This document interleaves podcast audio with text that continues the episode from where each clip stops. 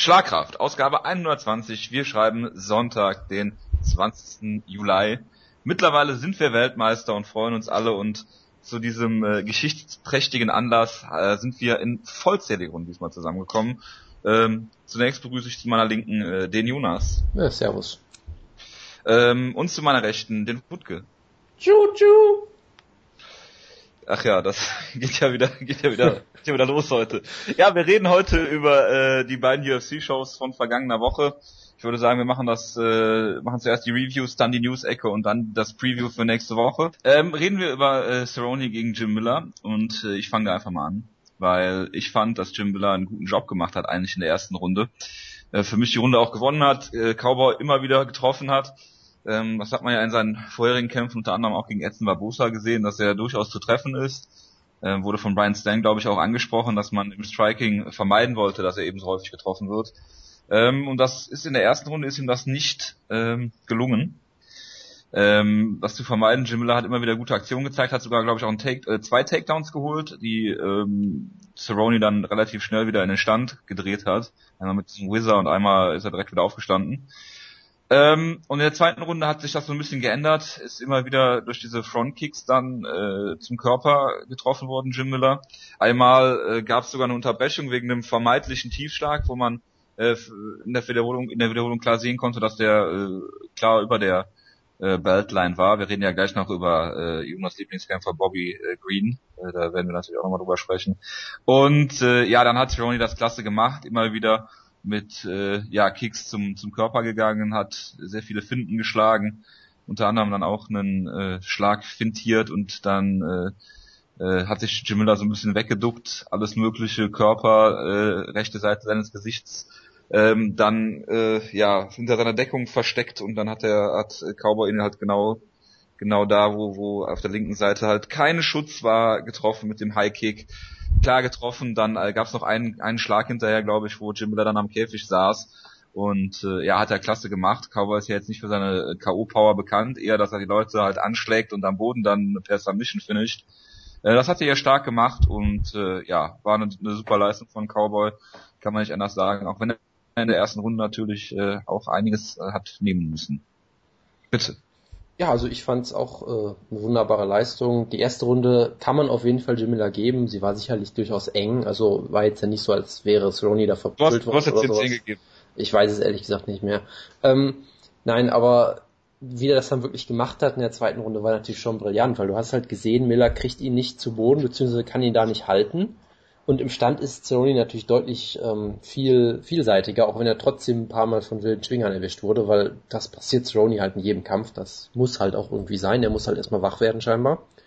Äh, und dann hat er das halt wunderbar gemacht mit diesen Kicks immer wieder zum Körper und dann, nachdem Miller schon angeschlagen war, dann nochmal so einen Kick andeuten und dann zum Kopf gehen. Da gehen natürlich die Hände runter, wenn man schon angeschlagen ist. Also besser kannst du den Kampf eigentlich nicht finishen und ich finde es auch beeindruckend, dass er im Prinzip erst in den letzten paar Jahren wirklich Leute ausnockt. Also vorher hat er meistens, also ich weiß nicht, ganz am Anfang der Karriere hat er Leute einfach immer aus seiner Guard getappt, glaube ich vor allem. Hat er auch ja. noch nicht wirklich ringen. Danach hat er so eine Phase, wo er Leute im Stand immer anschlägt und oder manchmal oft auch anschlägt und dann am Boden tappt, so zum Beispiel wie, wie gegen Dennis Siever. Und dass er wirklich Leute ausnockt, war ja eigentlich eine absolute Seltenheit früher und jetzt macht das ja fast schon regelmäßig. Das finde ich schon. Hat doch erst angefangen, seitdem er in der UFC ist und bei Fakten, die Jonas garantiert aus der Sendung schneiden wird, Jim Miller war der erste weiße Kämpfer, den er ausgenockt hat. Ähm, okay, das ist. Einfach mal so Fakten, die ich mir gerade die Liste angeguckt habe, fiel mir das auch mal so auf. Das ist ähm, Bestimmt. Ein Fakt, der nichts aussagt. Ich, ich wollte gerade sagen, ja. Sehr gute Auffassungsgabe. aber dafür bin ich ja da, für solche Aussagen. Ja, ja, dafür haben wir dich geholt. Absolut, ja. Ähm, jetzt bin ich natürlich komplett aus dem Konzept, deshalb mach du mal weiter. Du wolltest, du wolltest erzählen, dass er erst seit kurzem Leute ausknockt. Ja, den Punkt erst seitdem er in der UFC ist. Ja, genau, den Punkt hatte ich ja, glaube ich, sogar schon zu Ende gemacht. Der erste war, glaube ich, war es Melvin Giard? Ich glaube schon, ne? Nein, Scheiß Oliveira. Ach stimmt, das, das, ja, gut, stimmt, genau stimmt, das war ja ein Bodyshot damals. Ja gut, stimmt, okay. Richtig. Unsere ersten Sendung. Genau, ich erinnere mich, stimmt. Und jetzt sind es ja, glaube ich, sogar zwei am Stück. Also das ist. Wir äh, sind der Grund, warum er Leute ausnockt. Genau, wir sind Indem auch der. wir ihm mal ähm, erklärt haben, wie Donald Cerrone strikt, knockt er Leute aus. Genau, wir sind auch der Grund dafür, dass der, der Dan Hardy jetzt Kommentator ist. Also nicht, dass er einen Herzfehler hat, sondern das, ach egal, lassen wir das. Und dass wieder Bilford nicht mehr in Amerika kämpfen darf. Genau, das ist alles unsere Schuld oder unser Kredit. Nee, aber wunderbarer, wunderbarer Kampf von Cerrone natürlich. Gerade weil Cerrone sich darauf eingestellt hat und wie er den Gegner wirklich auseinander. Ich meine, Jim Miller ist unfassbar hart im Nehmen und er tritt ihm wirklich mehrfach in den Körper. Das, hat, das ist ja sowieso eine große Stärke, Leckkicks und Körpertricks und die ganzen ähm, Antäuschungen, die er macht. Ich meine, was Donald Cerrone ist wirklich ein absoluter großartiger Kämpfer und ähm, ich sehe den einfach gerne. Und ich fand auch die Szene sehr schön, dass er danach nicht irgendwie den Ringrichter fertig gemacht hat, dass er irgendwie den Tiefschlag falsch gesehen hat, dass es nämlich kein Tiefschlag war. Man muss natürlich auf Jim Miller in Schutz nehmen. Gerade wenn man glaubt, dass man tief getroffen wurde, könnte man trotzdem auch einen Schmerz bekommen. Weil Phantomschmerz gibt's ja schon alles solche in der Sachen. Aber ähm, es wäre natürlich da schon der K.O. gewesen, hätte Jim Millers Leiden etwas verkürzt gehabt. Aber nach diesen Aktionen hat er ja keine Chance mehr wirklich gehabt. Und Donald Cerrone hat hier wirklich einen Top-Kämpfer äh, total auseinandergenommen. Muss ich mal vorstellen. Wir hatten Jim Miller mal ganz, äh, als er vor so zwei, drei Jahren hatten wir Jim Miller ja immer so oh, Top 2 Lightweight so gesehen. Seiner besten Kämpfer überhaupt. Und er ist gerade mal 30 Jahre alt. Aber ähm, seit dem Ben Henderson Cup ist sein Stern doch schon stark gesungen. Ich meine, sein letzter großer Sieg war wahrscheinlich gegen Joe Lozon. Das ist jetzt nun auch schon fast zwei, also anderthalb Jahre her. Und Joe Lozon ist natürlich auch kein absoluter Weltklasse-Kämpfer. Und jetzt, jetzt, er verliert jetzt viel mehr Kämpfe gegen die Top-Leute. Und das ist schon recht komisch, dass jemand mit 30 Jahren scheinbar schon eher auf den absteigenden Ast ist. Natürlich kann er davon wieder zurückkommen, es gibt ganz andere Wege, aber der, der Weg zeigt eher nach unten. Frage ist, woran liegt das? Liegt das generell daran, dass Jim Miller überbewertet war, dass er gegen nicht so gute Leute gekämpft hat? Oder liegt das daran, dass er jetzt einfach so seinen Zenitfleisch schon überschritten hat? Es ist, es ist natürlich so eine riesengroße Serie, die hatte, war nicht gegen die Elite. Es waren gegen richtig gute Leute, gerade im Nachhinein gegen richtig gute Leute, aber ähm, er hat nie gegen die Top-Leute gegangen. Gegen Ben Hansen hat er verloren, gegen Nick Diaz hat er klar verloren und dann jetzt gegen Donald Cerrone, auch gegen Petit, der hat er ja verloren, aber dann gab es ja den Drogentest. Und ich meine, selbst damals früher hat er auch gegen Frankie Edgar und Gray Maynard damals verloren. Also gegen ja klar, die, aber gegen das die, war... Nee, ich, ich meinte nur, das ist ja jetzt kein neuer Trend in dem Sinne, gegen die Top-Leute hat er ja immer verloren im Prinzip. Ja, aber der muss halt auch was finden zwischen irgendwelchen ja, Squash-Matches, die er jetzt in letzter Zeit bekommen hat. Äh, also und, Naja, und den da- Leuten, die halt Da die, gab's die ja, er halt besiegt, es bitte. gab ja zumindest äh, Verletzungspech. Er sollte ja eigentlich gegen Bobby Green antreten, hätte da natürlich auch verloren, weil Bobby Green auch ganz klar ein Topkämpfer ist. Das wäre auf jeden Fall ein Aufbaukampf, den man ihm jetzt geben kann. Naja, es weil wär- er in seinem nächsten Kampf ja auch verlieren gewesen. wird. Es, es wäre zumindest kein, kein Squash-Match gewesen, sagen wir es mal vielleicht so. Behaupte ich. Ähm, ja, Aber also natürlich, äh, wenn, wenn Bobby Green seinen Kampf verliert, kann man ihn ja dann äh, gegen, gegen Jim Miller wieder booken. Und was macht man jetzt mit Cowboy Cerrone? Man soll, wollte ihn ja eigentlich gegen Nurmagomedov stellen. Der hat sich irgendwie 20 Minuten, nachdem der Kampf beschlossen wurde, laut Dana White irgendwie das Knie verdreht und ist jetzt raus aus dem Kampf. Was haltet ihr zum Beispiel von einem Rematch gegen Nate Diaz? Oder ist das jetzt, oder würde ihn das nur zurückwerfen? Nate Diaz wird ja nicht kämpfen, weil er zu viel Geld verlangt oder was auch immer. Ja, wenn, wenn sie sich Glaub ich, einigen können. Prinzipiell würde da, denke ich mal, nichts gegen sprechen. Also Nate Diaz hat ihn da ziemlich verprügelt damals. Ich sage auch weiterhin, dass Cerrone eine Chance gehabt hätte, wenn er nicht so blöd gekämpft hätte.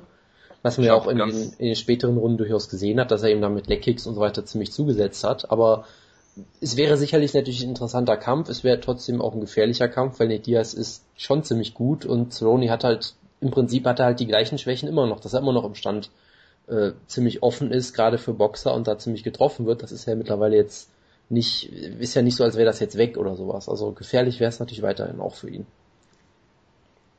Und ansonsten, äh, du kannst halt den Josh Thompson gegen, ist es jetzt Bobby Green, ja, ne? Den, Ja. den Sieger davon wäre ja zeitlich am besten, der kämpft ja am Samstag jetzt. Also wenn ich einen Kämpferkampf sehen möchte, der wird wahrscheinlich nicht stattfinden, wegen der, wegen der ewigen Verletzung. Ich würde ihn sehr gerne gegen TJ Grant sehen. Das wäre Aber natürlich ich- auch stark, ja. Es wäre wahrscheinlich kein guter Einstieg für TJ Grant nach der langen Verletzung gegen einen absoluten Topmann, aber TJ Grant war ja auf dem Weg zum Title Shot und ich glaube, das ist gerade so ein richtiger Gegner, wo ich jetzt mal Donald Cerrone mal sehen möchte. Gegen einen richtigen Top Lightweight, der vielleicht nicht doch der größte Name ist, dass Donald Cerrone sofort nach einem Title Shot fordern kann, aber halt ihn wirklich in diese Position bringt.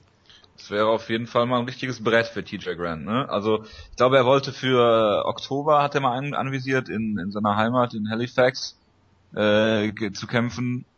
Sonst, was mir noch einfallen würde, wäre Bendo gegen äh, Rafael dos Anjos, ist glaube ich angesetzt. Den Sieger davon. Also Bendo wahrscheinlich. Nochmal ein Match. Kann man das machen? Sollte man das machen? Tja, also für viele hätte Cerrone ja eigentlich Ja, den, den ersten Kampf gewonnen, aber trotzdem, naja, wird halt auch, also möglich ist es natürlich, aber Du musst, er muss ja, also er, er ist ja dann immer auf so einer Siegesserie. Irgendwann muss er halt mal den nächsten Schritt machen. Der will ja 43 Mal im Jahr kämpfen, deswegen. Tja. Ja, also falls jemand bei der Lawler Brown Card noch ausfällt, könnte er noch reinspringen. genau. Gerne Das auch. Falls Bobby Green ausfällt, könnte er gegen Josh Thompson kämpfen. Er Das würde, er würde bestimmt auch im Main Event einspringen, wenn äh, Robbie Lawler sich verletzt oder sowas. Oh Gott, Donald Cerrone. ich glaube, er geht Brown. nicht in sichere Niederlagen rein. Natürlich nicht. Wenn er dann mit dem Jetski vorfährt. Aber gut. Ähm, ja, sonst noch irgendwas zum, zum äh, Main Event zu sagen oder schließen wir das damit ab? Das wär's, glaube ich. Mir Gut, ist auch mal- aufgefallen, dass Maurice Van Pru ein UFC Main Eventer geworden ist. Großartig, oder? Dass dir das jetzt aufgefallen ist, ist auch Ja, ich gehe großartig. gerade so durch die Cards und dann habe ich gesehen, okay, OSP. das war auch der erste Donald Cerrone Main Event äh, in der UFC, was mich ein bisschen gewundert hat, aber zu mehr hat das noch nicht gebracht. Ja, gut, Fight Pass, ne? Äh, Oder was? Fox Das Sports war- One war das. Wow, da hat das ja wirklich sowas gemacht.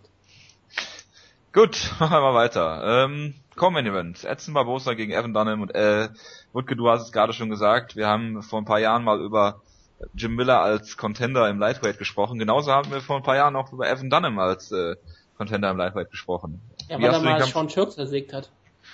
Ja, und verloren hat, ist richtig. Aber ja, für wieder den Kampf wir damals ja auch gewonnen, für uns bestimmt auch. Und er hat mal Nick Lenz besiegt. Und ähm, Gleison Tibor, ja klar, also er ist ein absoluter Top-Contender und ich glaube auch weiterhin, dass er, dass er das große Potenzial hat. Aber vielleicht ist er eher gerade auf dem Weg, ähm, ein Lightweight Brandon Vera zu werden. Und das ist relativ schade. Also, also entlassen zu werden und dann für One FC zu kämpfen, oder wie? Ah, Jonas, du musst doch nicht mal den News vorwegnehmen. Tja, das musste jetzt Das leider ist- sein, tut mir leid. Tragisch. Ich meine, ja, es ist sehr schade für Evan Dunn. Es ist auch sehr schade, dass Edson Barbosa Kämpfe gewinnt. Das regt mich immer auf. Weil es gibt, glaube ich, keinen Kämpfer, den ich eigentlich mehr hasse als Edson Barbosa und seinen bekloppten Hype. Seitdem er gegen Ross Pearson den Kampf geschenkt bekommen hat und glaube auch gegen Kuhane habe ich mir hinten gesehen, geht er mir echt nur auf den Keks. Er macht immer diese tollen Leg äh, Headkick-KOs und Leg-Kick-KOs gegen Leute, die nicht besonders gut sind. Und jetzt hat er jemand besiegt, der eigentlich, ich sage weiterhin, relativ talentiert ist, aber es einfach nicht zusammenbringt. Da bringt, da gehen weitere Leute wie Wanne der Silber Hype natürlich Edson Barbosa weiterhin in den Himmel. Ich sage, gegen jeden soliden Gegner hat er weiterhin keine Chance. Und ich würde ihn gerne gegen einen echten soliden Gegner sehen. Ich weiß nicht wen. Jolo Zor beispielsweise. Das wäre lustig, glaube ich. Der hat schon einen Kampf demnächst, aber ja, Das ist mir prinzipiell. egal, ich habe keine Ahnung, wer kämpft. Ich habe aber gesagt, ich würde den Kampf gerne sehen. Ja, prinzipiell. Gerade weil, glaube ich, die erste Runde wäre sehr, sehr interessant. Ich muss ja sagen, bei dem Kampf, ich fand Edson Barbosa eigentlich relativ sympathisch, weil er nach dem Kampf eine ganz nette Promo gehalten hat in Englisch, was du ja auch immer kritisierst, wenn die Brasilianer kein Englisch lernen oder sowas.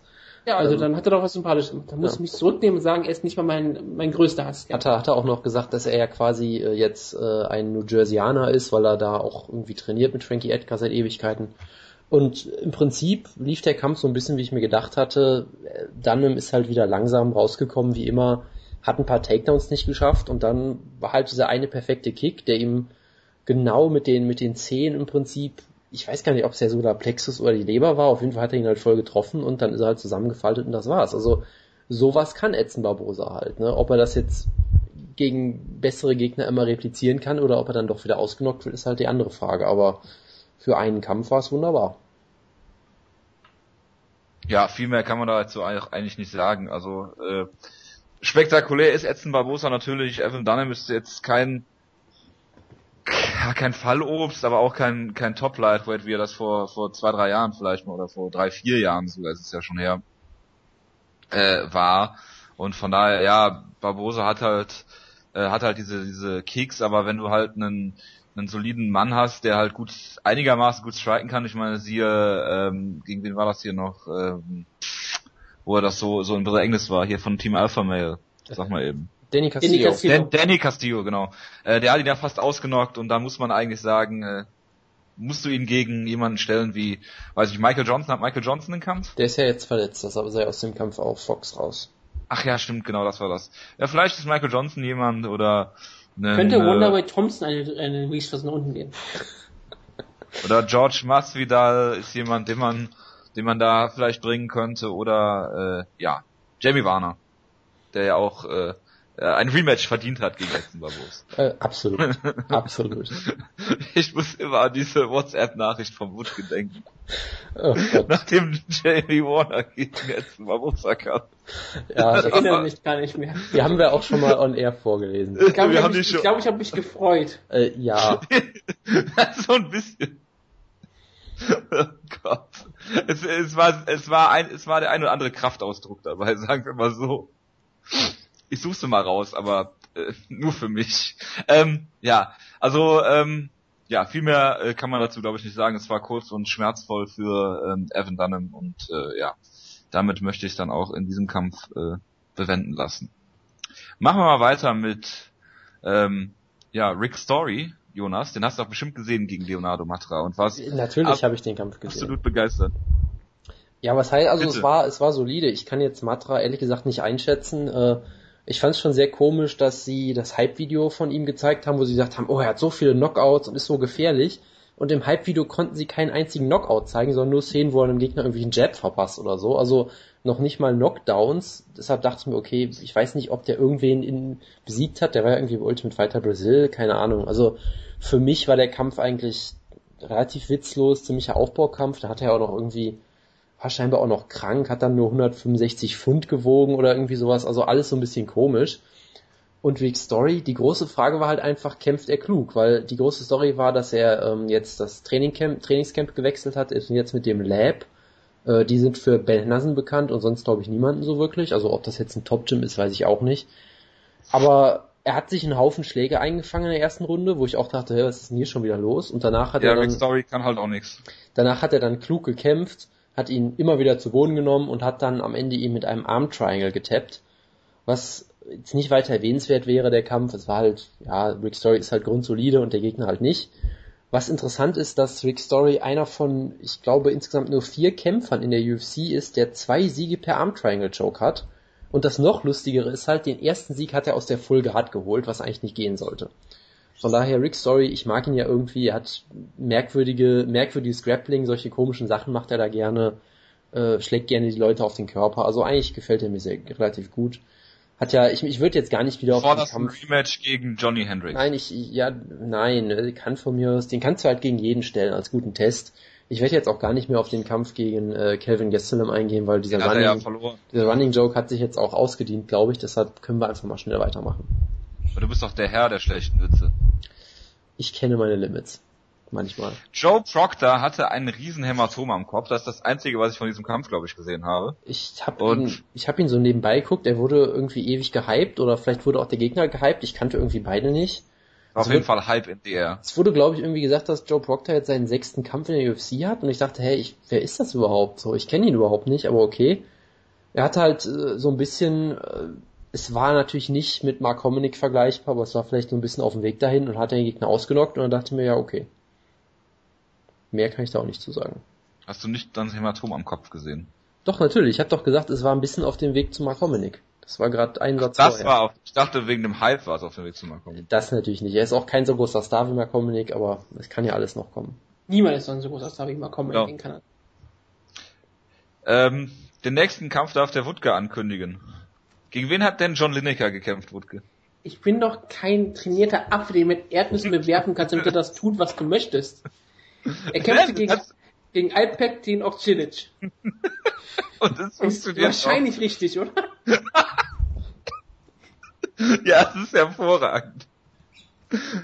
John Lineker hat das Gewicht geschafft und Dann kämpft sag mir doch gegen mal seinen Namen. Alptekin Özkilic. Und Das Ja. behauptest du, ja? ja, das behaupte ich in der Tat. Und ähm, ja, John Lineker hat Mitbürger weißt du das natürlich auch. Ja, absolut. Als äh, ja, als äh, weltoffener, toleranter äh, Deutscher, Jonas. Äh, hast du das gehört? Ich habe nicht Europäer, zugehört. wollte ich natürlich sagen. Ich habe nicht zugehört, tut mir leid. Was? Ähm, John Lineker hat erstmal das Gewicht geschafft. Das äh, das erste Positive, das zweite Positive ist, er hat auch einigermaßen Cardio bewiesen. Auch wenn er in der ersten Runde vielleicht nicht so äh, gut aussah, also das heißt gut aussah, also der Kampf war auf jeden Fall äh, im Ganzen genommen sehr, sehr äh, abwechslungsreich und spannend. Und in der ersten Runde hat ihm ähm, Alptekin Özkilic schon gut zugesetzt, oder Jonas? Ja, also John Lineker hat halt wieder gekämpft, offen wie ein Scheunentor, hat ja immer diese unfassbar wilden Uppercuts versucht, äh, wodurch halt Öskilic das relativ gut kontern konnte immer wieder und eigentlich war es sogar halbwegs ausgeglichen. Er wurde, glaube ich, einmal kurz zu Boden genommen, ist wieder hochgekommen. Es gab einige wirklich gute Konter von Oskilic, aber der Unterschied war halt unterm Strich, äh, Lineker, der wurde von solchen Schlägen getroffen, hat sich keinen Millimeter bewegt. Ob jetzt Öskilic keine Punching Power hat oder Lineker ein super Kinn, vermutlich so eine Mischung aus beidem. Und Lineker, der haut halt so unfassbar hart zu für die Gewichtsklasse, dass Oskilic halt irgendwann äh, nicht mehr mitkam und äh, müde geprügelt wurde so ein bisschen. Und dann kurz vorm Ende wurde er dann noch ausgenockt mit, ich glaube, noch neun Sekunden übrig oder sowas Absurdes. Ähm, ich habe mich ein bisschen geärgert für ihn, weil ich ihm das eigentlich gegönnt hätte, dass er quasi die Decision noch erlebt, weil er eigentlich auch nicht schlecht gekämpft hat. Und Lineker sah hier ziemlich gut aus. Also er hat, wie gesagt, das Gewicht gemacht und er sah auch von der Cardio her grundsolide aus. Er war natürlich immer noch total offen, wo ich immer noch sage, okay, wirkliche Top-Gegner können ihn da komplett auseinandernehmen, stand vermutlich. Aber für seine Verhältnisse eine gute Leistung und ich sag mal, es macht halt immer, immer unfassbar viel Spaß, dem Typen zuzusehen, weil er halt, äh, wie gesagt, diese Bodyshots, es ist unglaublich, was der für, für äh, Schläge auspackt in der Gewichtsklasse und dann natürlich ein sehr spaßiger Kämpfer zum Angucken. Also du forderst jetzt keinen Title Shot für John Lineker direkt. Weil ja, ähm, Chris konfiguriert hat den ja erstmal. Genau, du, du kannst halt fast schon drüber nachdenken, weil es gibt halt so wenig Leute, aber stell ihn doch von Ja, mir aus, jemanden. stell ihn doch von mir aus auch gegen Ian McCall oder so. Also es gibt Das- ja Möglichkeiten. Stell ihn gegen Ray Borg, den ich natürlich wieder erwähnen muss an dieser Stelle. Äh, Aber erstmal kriegt sowieso Double C den Title Shot, das ist alles in Ordnung. Wutke, was sagst du denn zum Kampf? Es war ein relativ wilder Kampf und der wurde ja auch total abgefeilt, gerade von den Kommentatoren, ähm, weil natürlich jeder Kampf im Flyweight, ähm, wenn er ein wilder Kampf ist, dann geht er ja ewig, weil beide von den Leuten haben ja keine Knockout-Power. John Lineker hat natürlich sehr viel Kraft, aber ähm, er, traf natürlich auf einen Gegner. kurze Du Frage. weißt, dass es ein TKO-Finish gab? kurze Frage, du Ja, hast. John Lineker schon mal kämpfen sehen, oder? Ja, aber er hat damals nie Gewicht geschafft, ja. Er hat nur ein K.O. geschafft, wo er auch das Gewicht hatte. Das könnte sogar durchaus sein, ja. Ja, also bitte. Deswegen, aber er hat da kein Flyweight. Und normalerweise in den Flyweight Division geht's ja immer zu Decisions, die Leute langweilig ist ohne Ende. Und hier war es ein wilder Kampf. Alle Leute haben sich schon auf eingerichtet, es gibt wieder die Decision, man könnte wieder darüber reden, ja, toller Kampf, aber keiner interessiert dafür, es gibt keinen findet. Und dann haut ihn John Lineker doch noch K.O. und alle freuen sich darüber, dass man doch sagen kann, ja, die Flyweights können doch noch ähm, K.O. schaffen. Kann nachdem die Frauen auch ähm, Finishes gemacht haben, war das natürlich wirklich der Traum für die UFC dass die ähm, für die vielen Fans langweiligsten Divisions auch noch zeigen können, dass sie Finishes haben können. Denn es geht ja in der UFC nur darum Finishes zu haben. Ja, aber sonst hat mich Lineker überzeugt. Ich habe wirklich danach gedacht, okay, Jonas wird danach einen Title fordern. Aber er hat sich dann jetzt hier scheinbar doch relativ gut zurückgehalten. Weil du bist ja, so ein riesengroßer John Lineker-Fan, deswegen. Ja, bin ich, aber ich kann das ja, McCall-Fan ist er ja auch, ich, deswegen. ich kann das ja durchaus so ein bisschen trennen. Okay, weißt du? Ian McCall gegen John Lineker. Ist Daryl Montague eigentlich noch in der UFC, Jonas? Ähm, ich will's hoffen, ich weiß es nicht.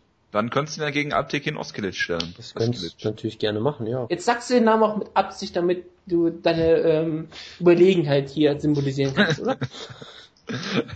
Oh. Ich fange jetzt nicht eine Überlegenheitsdiskussion an, sonst, äh, sonst muss der Jonas zu viel schneiden. Ähm, ja, auf jeden Überlegenheit Fall. gegenüber mir oder anderen Nationen. Ich gehe dann schon mal. Generell ist die Frage, ob man ähm, John Lineker, wenn er das nächste Mal, sagen wir, äh, rein hypothetisch gegen äh, Ian McCall gewinnen sollte, wenn man den Kampf guckt und er das Gewicht macht, ihm dann einen Title-Shot gibt. Weil nachdem er so oft Gewicht verpasst hat, ihm jetzt äh, einen Titelshot zu geben, kannst du ja auch Short Notice, also angenommen Chris Carriazo verletzt sich, ähm, kannst du ihm ja auch keinen Title-Shot geben, weil dann die, die Wahrscheinlichkeit, dass er das Gewicht verpasst, äh, ja an die 100% gilt.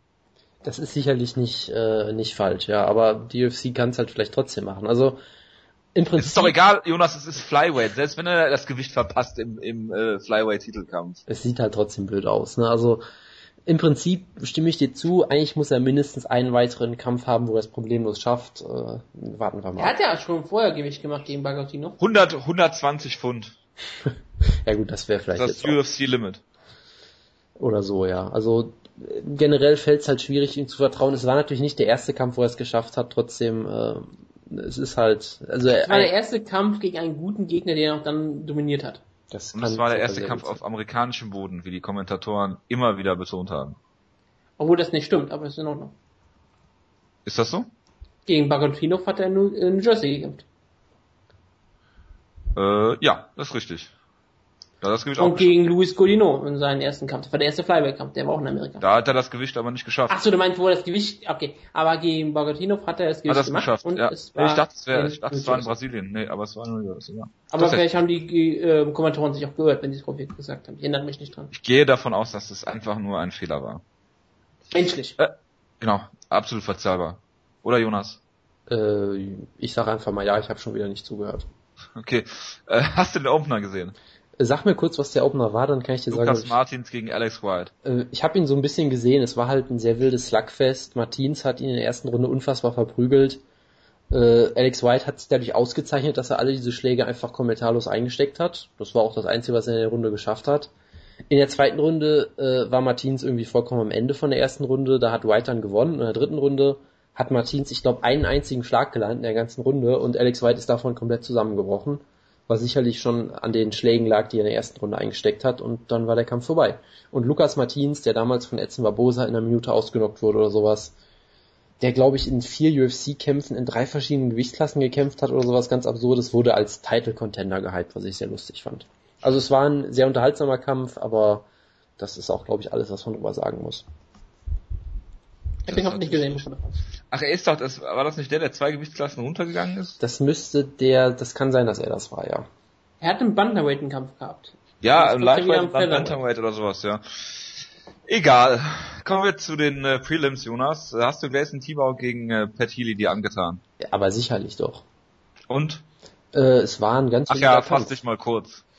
Äh, ja, Tibau hat im Prinzip mit Healy das gemacht, was Healy sonst mit schlechteren Gegnern macht, äh, nämlich ihn halt durch die Gegend geworfen so ein bisschen und outstriked. Und du hast halt gesehen, dass Healy unfassbar langsam ist und Tibau hat das sehr gut ausgenutzt. Ähm, hat ihn, wie gesagt, ein paar Mal zu Boden genommen, ihn komplett outstriked, wurde dann in der dritten Runde ziemlich müde, hat, musste sich da zurückkämpfen so ein bisschen, aber im Prinzip war der Sieg nie gefährdet äh, eigentlich. Ist das eigentlich jetzt der Beweis, dass Marihuana doch ein Dopingmittel ist? Es sieht aktuell sehr danach aus, ja, anders kann ich mir das auch nicht erklären, was da passiert ist. Oder vielleicht war Jim Miller auch Ja. tot. Auch in den letzten vier Kämpfen. natürlich Genau, auch. vielleicht war Jim Miller auch todkrank in dem Kampf, ich weiß es wirklich nicht. Also es ist schon sehr komisch, was mit Perhidi seitdem passiert ist.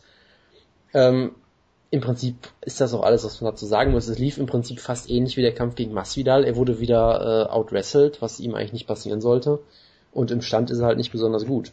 Von daher, mehr muss man glaube ich auch nicht zu sagen. Also ähm, es wurde noch gesagt, dass Tibau die meisten Takedowns in der UFC Light- Lightweight-Geschichte hat, was ja auch keine große Überraschung ist, weil er auch unfassbar viele Kämpfe da hatte. Und die Leute nicht am Boden halten kann, deswegen muss er mal wieder Takedowns Genau, machen. das ist auch ein wichtiger Punkt. Und, Aber äh, Nurmagomedov überholt ihn bestimmt in zwei Kämpfen oder so. und ich möchte, ich möchte nur noch mal anmerken, dass Blaze Tibor auch hat verlauten lassen, dass er nach seiner Karriere eine Bäckerei eröffnen möchte, was ich auch sehr sympathisch fand. Eine Fabrik, wie er Genau, sagt. eine Bäckereifabrik. Eine Bäckerei-Keksfabrik. genau.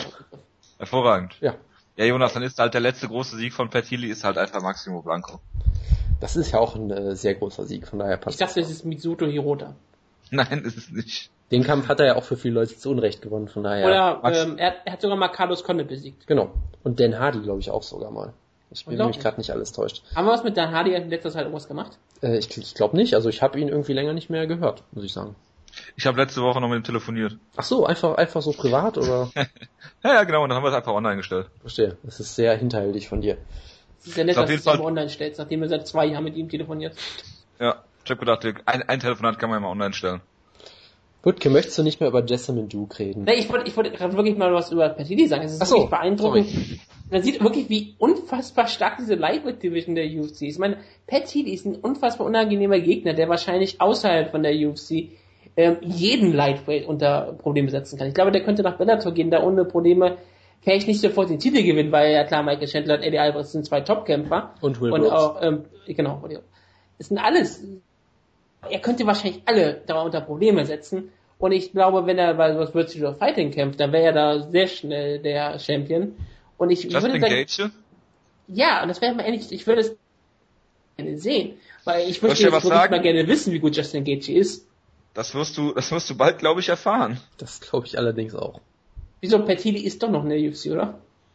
Ja, natürlich. Ja, die Aber Leute- nur weil sie noch keine Zeit hatten, ihn zu entlassen. Also, okay. Das, das okay. passiert ja in der Regel erst ein paar Wochen später, deshalb. Okay, ja, stimmt natürlich. Ich dachte schon, weil ich schon Mittwoch war, könnte es ja sein, dass er schon das geworden wäre. Aber es ist schon relativ beeindruckend, wie se- sein Stern gesunken ist. Aber klar, es ist trotzdem immer noch ein sehr guter Sieg, weil unangenehmer Gegner, Blason Tibor sah richtig stark aus. Und hatten ja wirklich auseinandergenommen. Klar, Tibo sieht immer noch aus, als wäre er ein Middleweight und Petiti, der normalerweise aus, als wäre ein schweres Welterweight, sah trotzdem klein aus. Schon beeindruckend. Ja, aber Tibau ist dann halt auch in solchen Kämpfen dann immer gut, um dann halt vielleicht noch einen Sieg zu feiern und dann wieder mit wehenden Fahnen unterzugehen. Ja, ne? Tibau ist immer dieser Kämpfer, der kommt so nah dran, in diesen Title Eliminator zu gelangen und dann fällt er zurück.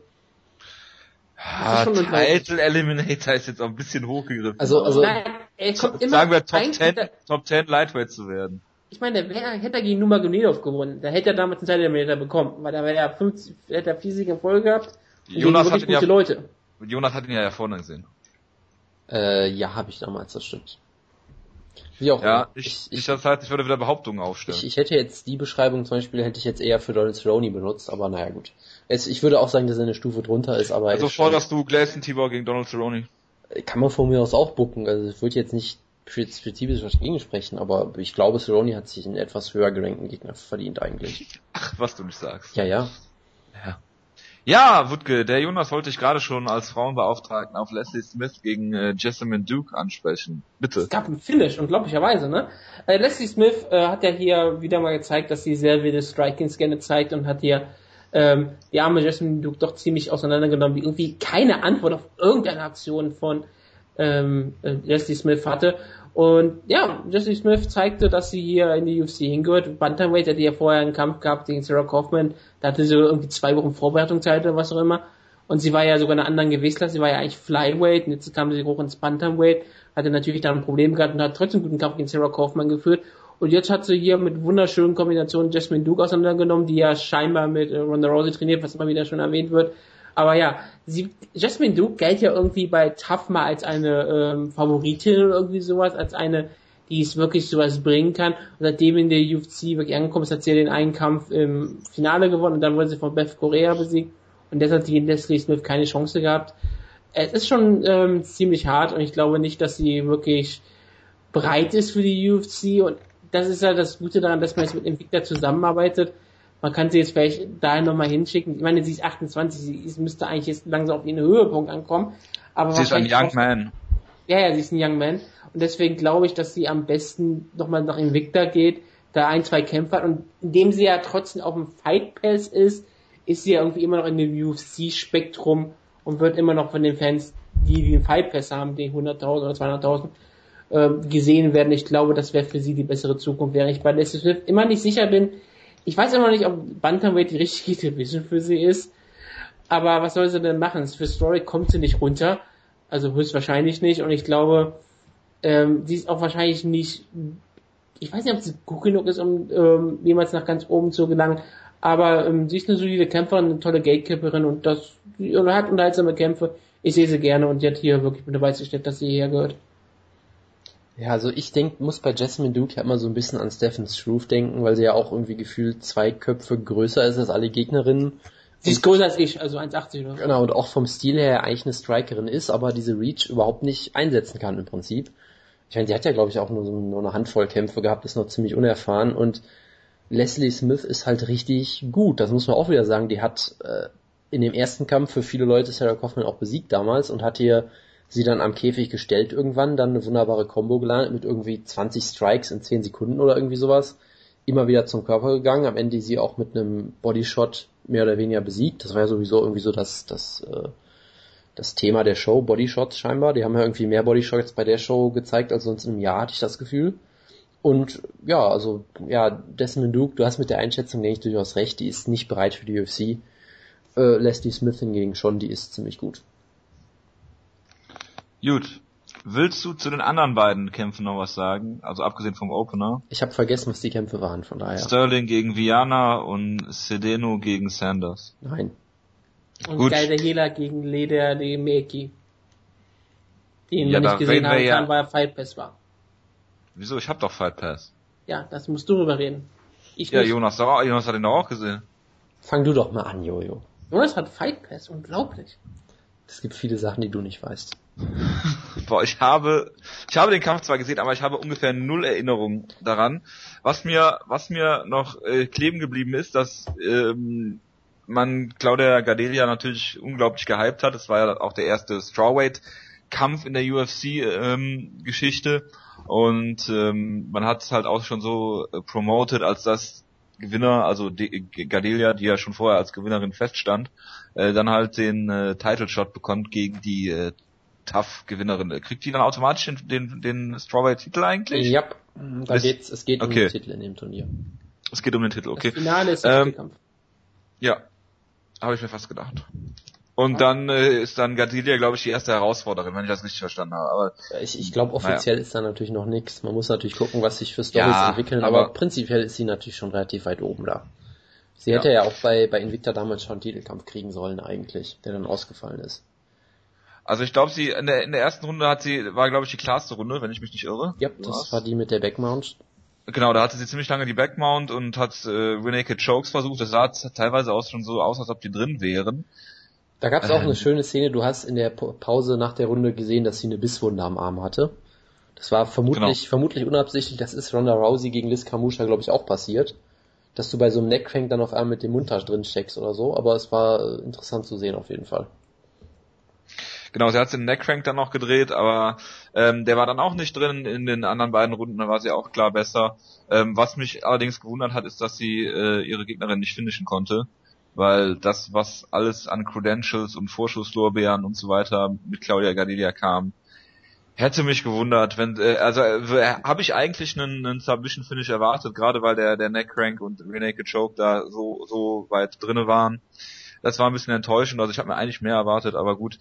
Finnische Grappler, Jonas, du kannst da ein Lied von singen, äh, sind ja manchmal sind ja manchmal äh, ja ein bisschen äh, ja unter werden unter Wert geschlagen, aber sind dann doch besser als man denkt vielleicht. Außer man setzt einen Bulldog Joke an. Ja, also ich hatte vielleicht auch mit dem Finish gerechnet, aber ich kannte halt die Gegnerin auch überhaupt nicht, von daher konnte ich sie natürlich auch schlecht einschätzen. Ich meine, sie war unbesiegt, aber das ist jetzt auch schwer zu beurteilen, man weiß ja nicht, gegen wen sie da angetreten ist. Kann ähm, ich dir sagen. Ja, das würde mir dann auch nichts sagen, wenn du mir die Namen sagst, glaube ich. Nee, aber ich finde, sie hat sich eigentlich auch ganz gut geschlagen, obwohl sie natürlich doch die schlechtere Kämpferin war, hat sich gut zurückgekämpft, hat auch ein paar Schläge gelandet in den späteren Runden. Ich hatte auch das Gefühl, dass Gardelia ein bisschen langsamer geworden ist. Vielleicht einfach, um Energie äh, einzusparen. Vielleicht war sie auch ein bisschen nervös beim, beim Octagon-Debüt oder vielleicht halt doch mit dem Weightcut nicht ganz alles so super geklappt. Man weiß es halt nicht. Von daher so ein bisschen enttäuscht war ich auch, aber es war halt ein solider Sieg. Ich hatte mir halt, wie gesagt, vielleicht ein bisschen mehr erhofft, aber grundsolide. Man kann da jetzt nicht groß meckern, weil es war halt auch der erste Kampf, da kann sowas ja auch mal passieren. Und äh, ja, es war eigentlich wunderbar. Das einzig zu kritisierende war halt, dass es auf Fight Pass gepackt wurde als erster Kampf der Division und sie dann noch nicht mal ein Interview gekriegt hat danach, aber naja gut. So ist das Leben. Ja. Ja, ich weiß nicht, ob es die UFC-Karten mit den meisten Finishes war. Es waren auf jeden Fall bis auf zwei Kämpfe alle, die gefinisht wurden und äh, auch nur eine, eine Submission dabei, alles andere waren K.O.s. Kann man sagen, dass die Kämpfe dann ein bisschen schlecht angesetzt waren, vielleicht? Jein, also ich finde bei Cerrone gegen Miller und Edson Barbosa gegen Dunham kannst du sowas zum Beispiel auf gar keinen Fall sagen.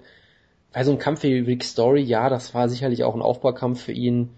Ähm, Lineker kannst du auch nicht sagen, dass es jetzt ein schlechtes Match war. Also ich finde, du kannst das bei, bei den meisten Kämpfen eigentlich nicht sagen. Also es gab sicherlich ein paar, bei vielen Kämpfen weiß ich, ich weiß halt zum Beispiel auch nicht genug über Josdinis, Cedeno und Jared Sanders, um es jetzt beurteilen zu können, aber ich fand jetzt nicht, dass es irgendwie komplette Gimme-Matches war, waren oder sowas. Da fand ich die Irland-Card, äh, da fand ich das bei der Irland-Card noch deutlich ausgeprägter, muss ich sagen.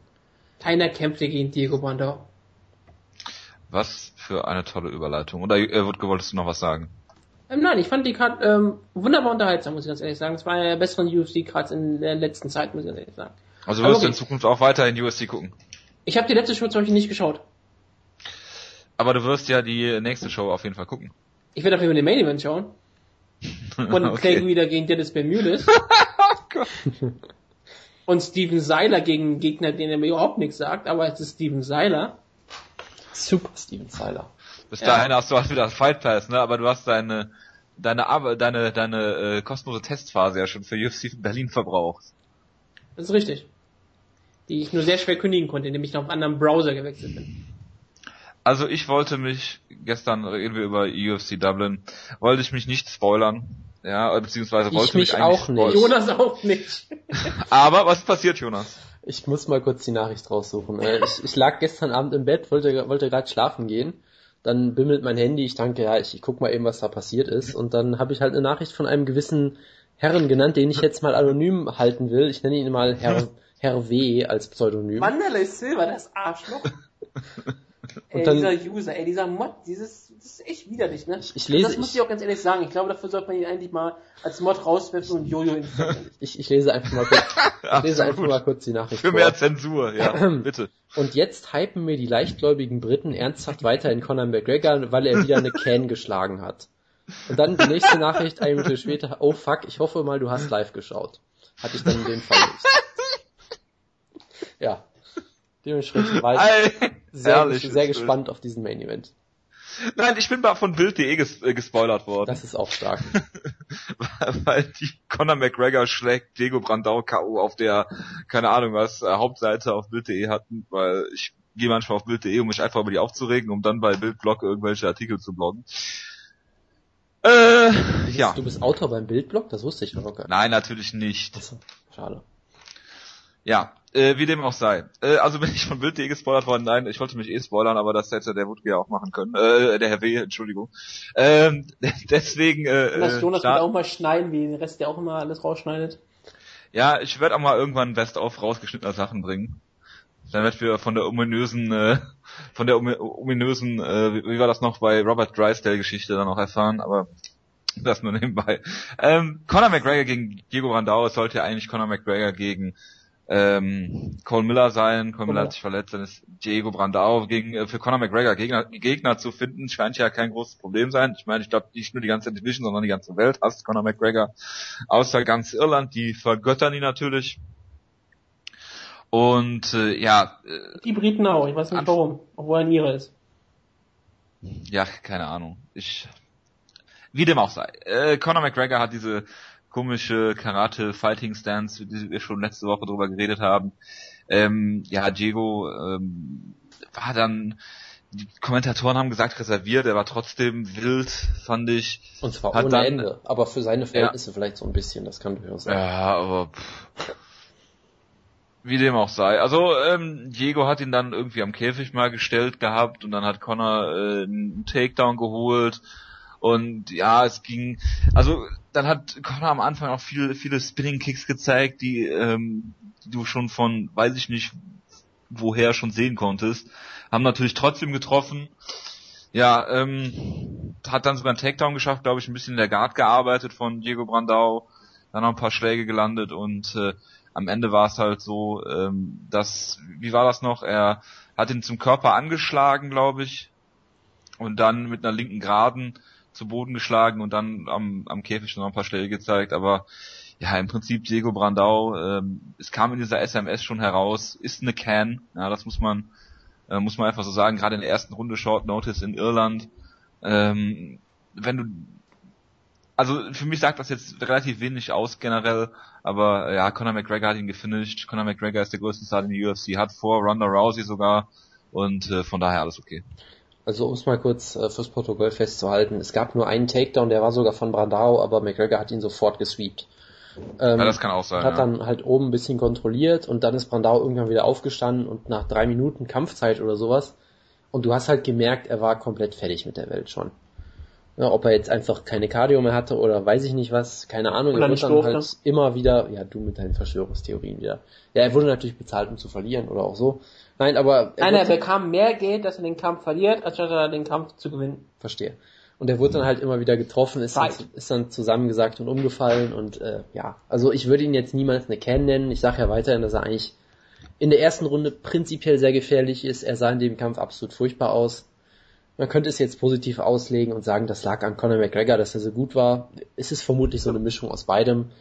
Ich sag weiterhin, du kannst Conor McGregor bei dem Kampf natürlich keinen Vorwurf machen, weil er hat ihn in der ersten Runde ausgenockt. Viel mehr kannst du nicht verlangen von ihm. Äh, von daher, ich, er geht mir oft auf den Keks mit seinem Trash-Talking und weiß ich nicht was. Gerade halt, weil er ewig verletzt war und trotzdem immer weiter dieser Hype-Train weiter lief.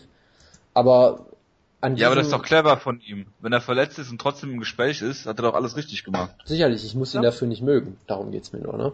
Nee, Also, der mögen musst du Ich, nicht. ich wollte auch nochmal sagen, du hast dass ihn ja er, gehypt von Anfang an. Ja, und dann ging er mir ein bisschen auf den Keks. Aber als Kämpfer halte ich ja weiterhin sehr viel von ihm. Ich wollte nur sagen, er hat alles gemacht, was von ihm verlangt wurde im Prinzip.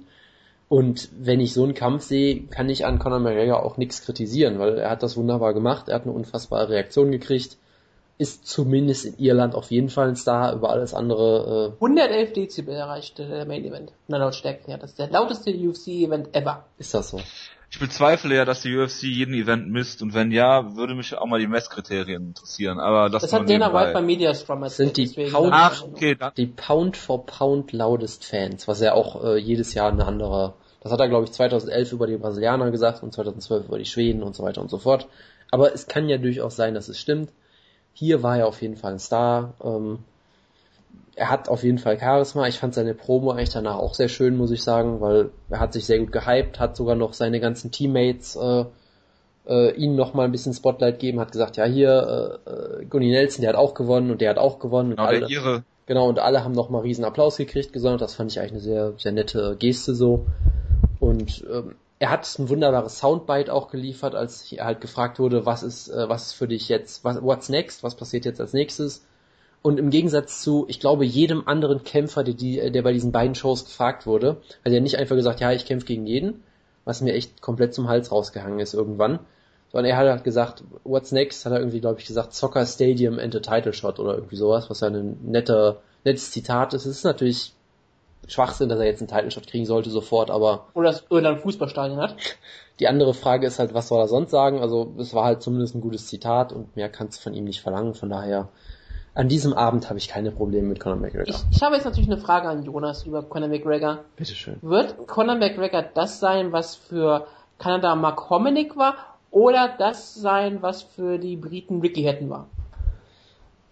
Ich glaube, er kann sehr froh sein, wenn er mal Ricky Hatton wird. Also, ich bin ja jetzt nicht so der riese Box-Fan aus der Zeit, aber ich glaube, Ricky Hatton war ein verdammt gigantischer Star, oder nicht? Ja, und noch ein sehr erfolgreicher, der aber nicht gegen die ganzen Top-Leute der Division gewinnen konnte. Aber er war natürlich Weltmeister. Tja, dann. Weil Boxen immer Weltmeister Ich würde, ich würde tendenziell eher Richtung hätten sagen dann, weil, wie gesagt, bei Hominick ist es ja sehr daneben gegangen danach und McGregor ist halt noch sehr jung, im Gegensatz zu Hominick, der da auch schon 30 war, glaube ich. Ja, und, ähm, also, so, ich sag mal so, ich, ich glaube, dass er äh, durchaus die Anlagen hat, um sehr, sehr vielen Leuten gefährlich zu werden. Ob er jemals Champion wird, keine Ahnung. Ich meine, wenn Aldo mal hochgeht, ist dann nochmal eine andere Frage. Gegen Aldo sehe ich ihn jetzt nicht wirklich vorne, aber ich glaube Doch. schon, dass er ein sehr guter Kämpfer ist. Und ich glaube auch, dass er sehr charismatisch ist. Ich glaube, es wird beides ein bisschen übertrieben natürlich gerne, weil er sich sehr gut selbst vermarktet, aber ich halte eigentlich so gesehen sehr viel von ihm. Es geht mir halt gerne mal auf den Keks, aber das ändert ja nichts daran, dass er ein sehr guter Kämpfer ist. Wutke. Ich habe den Kampf nicht gesehen, was soll ich groß zu sagen? Ach, du hast den Kampf nicht gesehen. Nicht mal den Kampf. Die ganze Show nicht. Ich habe die ganze Show nicht gesehen. Aber er hat trotzdem, also, in, er hat trotzdem entschieden, dass er eine kennt. ich wollte gerade sagen, also, Diego Bondau ist. es ist faszinierend. Du gehst ins Internet, guckst, das Wall, das ist Wallace den Jonas und entschuldigst dich dann. Das ist ein sehr hervorragendes, sehr hervorragend von dir. Ja, ich habe gedacht, Jonas hat live geschaut, weil ich dachte, das ist so, das läuft um 11 Uhr. Der, Jonas hat immer seine illegalen ähm, Streams, die er hoffentlich guckt. Also ich und, hab, und so, da ist der nächste, also bitte, der nächste Schnitt in der Ausgabe. Bitte, ich habe auf den Stream von Bild.de gewartet, ja. Ja, der kam direkt danach. Ja, aber da lag ich halt schon im Bett. Gab's, also, gab's denn da eigentlich wieder deutschen Kommentar? Ich habe keine Ahnung. Ich habe ihn ja nicht geguckt. gucken können, weil ich ja gespoilert wurde. Und wie ist denn die anderen Kämpfer geguckt, obwohl du gespoilert Kannst du es doch trotzdem gucken. ja, aber der größte, der größte Star auf der Karte ist doch eh Gunnar Nelson, Jonas. Das ist sicherlich richtig, ja. Nein, aber ich wollte noch kurz über Conor McGregor reden. Ähm, es wird jetzt viel über einen Kampf mit äh, Dustin Poirier gesprochen. Das wird lustig. Wäre das was? Äh, das wäre sicherlich Zauberhaft. was. Also, ich sag mal so, es gibt ja durchaus auch Leute, die sagen, komm, book ihn einfach nochmal gegen Cole Miller, die haben ja viel Zeit. Ich weiß es nicht, also du kannst natürlich beides machen. Wenn wir schon nochmal gegen Diego Brandau in Irland. wenn wir schon den Vergleich mit Ricky hätten haben, du könntest ihn natürlich so ein bisschen langsamer aufbauen wie im Boxen. Du könntest ihn direkt gegen Top Ten Leute stellen. Also ich, ich sag mal so, ich sehe ihn nicht chancenlos gegen Poirier. Ich weiß nicht, ob ich ihn als Favoriten sehen würde, aber ich traue ihm durchaus einiges zu. Von daher, warum nicht? Er hat ja eh schon so ein bisschen eine Fehde mit, mit Cap Swanson, hat er auch so ein bisschen so eine Fehde. Da gab es ja auch einen schönen Tweet von Swanson, wo er gesagt hat, irgendwie, wenn der Typ mich nicht runtermacht, finde ich ihn eigentlich ganz cool oder, oder ganz schön anzusehen oder so. Also da ist, sind natürlich einige Möglichkeiten offen für dich. Du kannst ihn natürlich gegen, du kannst ihn gegen alle möglichen Leute stellen. Du kannst ihn auch gegen den Sieger von Güda gegen Bermudes stellen, weil du sagst, du möchtest mal, dass jemand seinen Ring so richtig testet. Äh, gibt's viele Möglichkeiten. Von daher, du könntest ihn von mir aus auch Ja, Jeremy Ich glaube nicht, dass die sagen, UFC aber ihn gegen den Ringer buckt. Nie im Leben werden die das tun. ich habe ja nicht, ich habe ja nicht gesagt, dass sie es machen. Ich fänd's halt interessant, aber du, es gibt halt viele Möglichkeiten und von daher, ich lasse mich einfach mal überraschen und freue mich dann, wenn er direkt einen Title Shot kriegt. In einem Stadion natürlich. Nee, mal schauen. Gut. Zweite äh, Co-Main Event. Äh, Gar Nelson gegen Zach Cummins, der ja schon in höheren Gewichtsklassen unterwegs war. Ich glaube bis Und- ins Light Heavyweight. Light sogar. Heavyweight war er doch mal, ne? Genau, und er hat, Ja, mal, ja. hat mal gegen Tim Kennedy verloren und danach sein Leben über, überdacht oder irgendwie sowas. Stimmt, er hat gegen Ryan Jimmo gekämpft. Genau. Ja, und äh, Gunnar Nelson hat, am, äh, hat auch diese Karate-Stance, die sich ja hier über Co- Co-Main Event und Main Event äh, hinwegzieht. Gab es eigentlich viele Machida-Vergleiche? Ich weiß es gar nicht. Ich habe keinen bewusst wahrgenommen, aber es kann auch sein, dass ich die mittlerweile einfach rausfiltere. Ich weiß es ehrlich gesagt. Ist das normal für Iren, dass sie Karate kämpfen? Das kann ich dir auch nicht sagen. Ich dachte eigentlich, bei den Iren hätte das? Boxen so eine größere Tradition, aber Wo gibt's denn mehr Kara äh, Karateka? In Irland oder in Island? tja. Das würde mich Ey, interessieren. bitte, Aber ich, ich will ganz klar sagen, Gunnar Nelson ist der beste Ire auf dieser Karte. Ich habe mir, also ich habe mir auch wirklich gedacht, so denken die jetzt wegen, weil der rote Haare hat, ist der Ire oder so, weil er war wirklich unfassbar beliebt. War das Wo- jetzt Rassismus eigentlich? Vermutlich, nein, aber wo wir gerade schon über Ricky Hatton geredet haben, es gab ja sogar den There's Only One Gunnar Nelson Chant, was auch unfassbar war. Und Koshi hat sich sehr gefreut. der sowieso, ja. Ähm, und ich fand, also das Finish war wunderbar. Äh, Er hat ja, glaube ich, der Gegner hat einen Takedown versucht, er deutet eine Guillotine an, der Gegner geht sofort runter, um die zu verteidigen. Dadurch hat Gunnar Nelson die Möglichkeit, sich den Rücken zu schnappen, macht das unfassbar gut und schafft dann noch den Rear Naked Choke, obwohl er, glaube ich, nur 30 Sekunden Zeit hatte oder sowas. Das war wirklich absolut Weltklasse am, am Boden. er hat halt- ja blutig geschlagen aus der Backmount. das ne? auch noch. Also es war absolut großartig am Boden gemacht. Die, ich glaube, neun Minuten davor im Stand, da war ich jetzt nicht komplett überzeugt. Also ich war weiß, total schrecklich. ja, der Kampf war nicht wirklich schön anzusehen, das ist es halt. Und Cummins hat ein paar Mal einen Clinch initiiert. Nelson hat da jetzt auch nicht viel mitgemacht. Also nach dem Kampf wurde halt so spekuliert von den Hardy, ja, wolltest du einfach Zach Cummins äh, mit deinem abwartenden Ziel zu so einer Reaktion provozieren? Hat er natürlich ja gesagt, weil was soll er auch sonst sagen? Ne? Er, es wäre ja Quatsch, wenn er sagt, nee, ich habe vorher einfach nichts auf die Reihe gekriegt oder so. Von daher, ich will mich da jetzt nicht irgendwie groß negativ äußern. Es war halt nicht schön anzusehen und ich habe ein bisschen meine Zweifel, ob er wirklich gegen Top-Gegner äh, gerade mit seinem Striking so Erfolg hat, aber am Boden ist er natürlich unfassbar großartig. Und ich Und möchte, er muss ja nicht nie gegen Top-Gegner kämpfen eigentlich. Also werden sie ihn auch nicht gegen den Ringer stellen. Jetzt. ich möchte ihn eigentlich weiterhin mal ganz gerne gegen Ryan LeFlair sehen. Das fand ich eine durchaus interessante Ansetzung. Ich ja, dachte, du, ich aber weißt du, was sagst jetzt? Bitte. Nee, Jojo, kommt jetzt. Ja, es wird jetzt über ein äh, Match gegen Rory McDonald Äh, geredet. das ist vielleicht ein bisschen früh, weil Roy McDonald, wie wir das uns erinnern, ähm, sehr früh. dem wurde ja eigentlich auch ein Title Shot versprochen, genau wie dem Sieger von Matt Brown gegen Robbie Lawler. Von daher würde ich da mal abwarten, was da jetzt passiert. ja, aber du Ich kannst, du musst ihn ja mal gegen einen, bitte, Jon- äh, Wutke. Nein, dann bitte mach weiter. Ich, ich, ich dachte, du machst immer eine Na. Pause. Und, äh, Nee, ich wollte eigentlich nur sagen, du musst ihn jetzt mal äh, vernünftig halt einsetzen, weil gegen gegen diese gegen diese Kaliber hast du ihn ja jetzt schon öfter gesehen. Ich meine, äh, du kannst durchaus vielleicht sogar argumentieren, dass George Santiago ein besserer Gegner war als Zach Cummins. Das kannst du durchaus machen. Ja. Also Ja. es ist Also halt, was ist denn mit dem äh, ja bitte. er hatte halt öfter mal das Pech, dass sich Gegner verletzen. Also Gastelum? äh, das wäre natürlich eine Möglichkeit. Ich überlege gerade, Stadtverdienen? Mike Pyle hat schon einen Kampf gegen Damien Maya, ne? Den Sieger davon fände ich auch interessant. Ähm, Sefedin wird, wurde ja auch gerüchtet gegen McDonald, glaube ich. Das wäre natürlich auch eine Möglichkeit. du könntest Gut, machen, gerade bei der, verletzungsbedingten Ausfällen sind. Ich, ich hab's Gunnar Nelson gegen Eric Silver. Jetzt habe ich's aber. ich, dachte, Ja. ich dachte eigentlich der Verlierer von Robbie Lawler und Matt Brown, also Robbie Lawler. Weil der nimmt den nicht, den kann er locker zu Boden nehmen, hat den Kampf gewonnen. Äh, ich Jake Ellenberger. Ich, ich freue mich schon aufs Preview gleich. Von daher, ne, ich, ich bleibe einfach bei Ryan LeFlair, weil es ist eigentlich, finde ich, eine sehr gute Ansetzung. Noch nicht zu hoch, dass es vielleicht äh, zu viel Probleme bereitet, aber Ach, Ryan LeFlair, wer ist denn Ryan LeFlair? Den kennt man auch nur wegen seinem Namen. ich halte eigentlich nicht, nicht wenig für. Ja, Ich wüsste jetzt keinen von einzigen Kampf von Ryan LeFlair, wenn ich ganz genau überlege. Er hat mal Chance. McGee besiegt, das weiß ich. Ah, okay. Ich, ich, ich bin eigentlich total überrascht, Jonas, dass du, dass du erzählt hast, dass er noch nie gegen Topkämpfer gekämpft, dass du nicht George Santiago genannt hast. Ähm, Weil George Santiago ist ja mit dein Lieblingskämpfer. das äh, halte ich für ein Gerücht, aber Weil du warst ja auch mal ein großer Sengoku-Fan und dachtest immer, das war die beste Liga der Welt. das halte ich alles für ein Gerücht, aber gut, erzähl du mal weiter. Für dich ist doch immer noch Deutschland ja gegen Katsuo Misaki einer der besten Kämpfe, die du je gesehen hast, die eigentlich. Der Kampf war auch sehr gut, aber das heißt ja nicht, dass er. Ach egal, lassen wir das. Jojo, mach mal bitte weiter. Das ist ja furchtbar. Ian McCall gegen Brad Pickett, Jonas.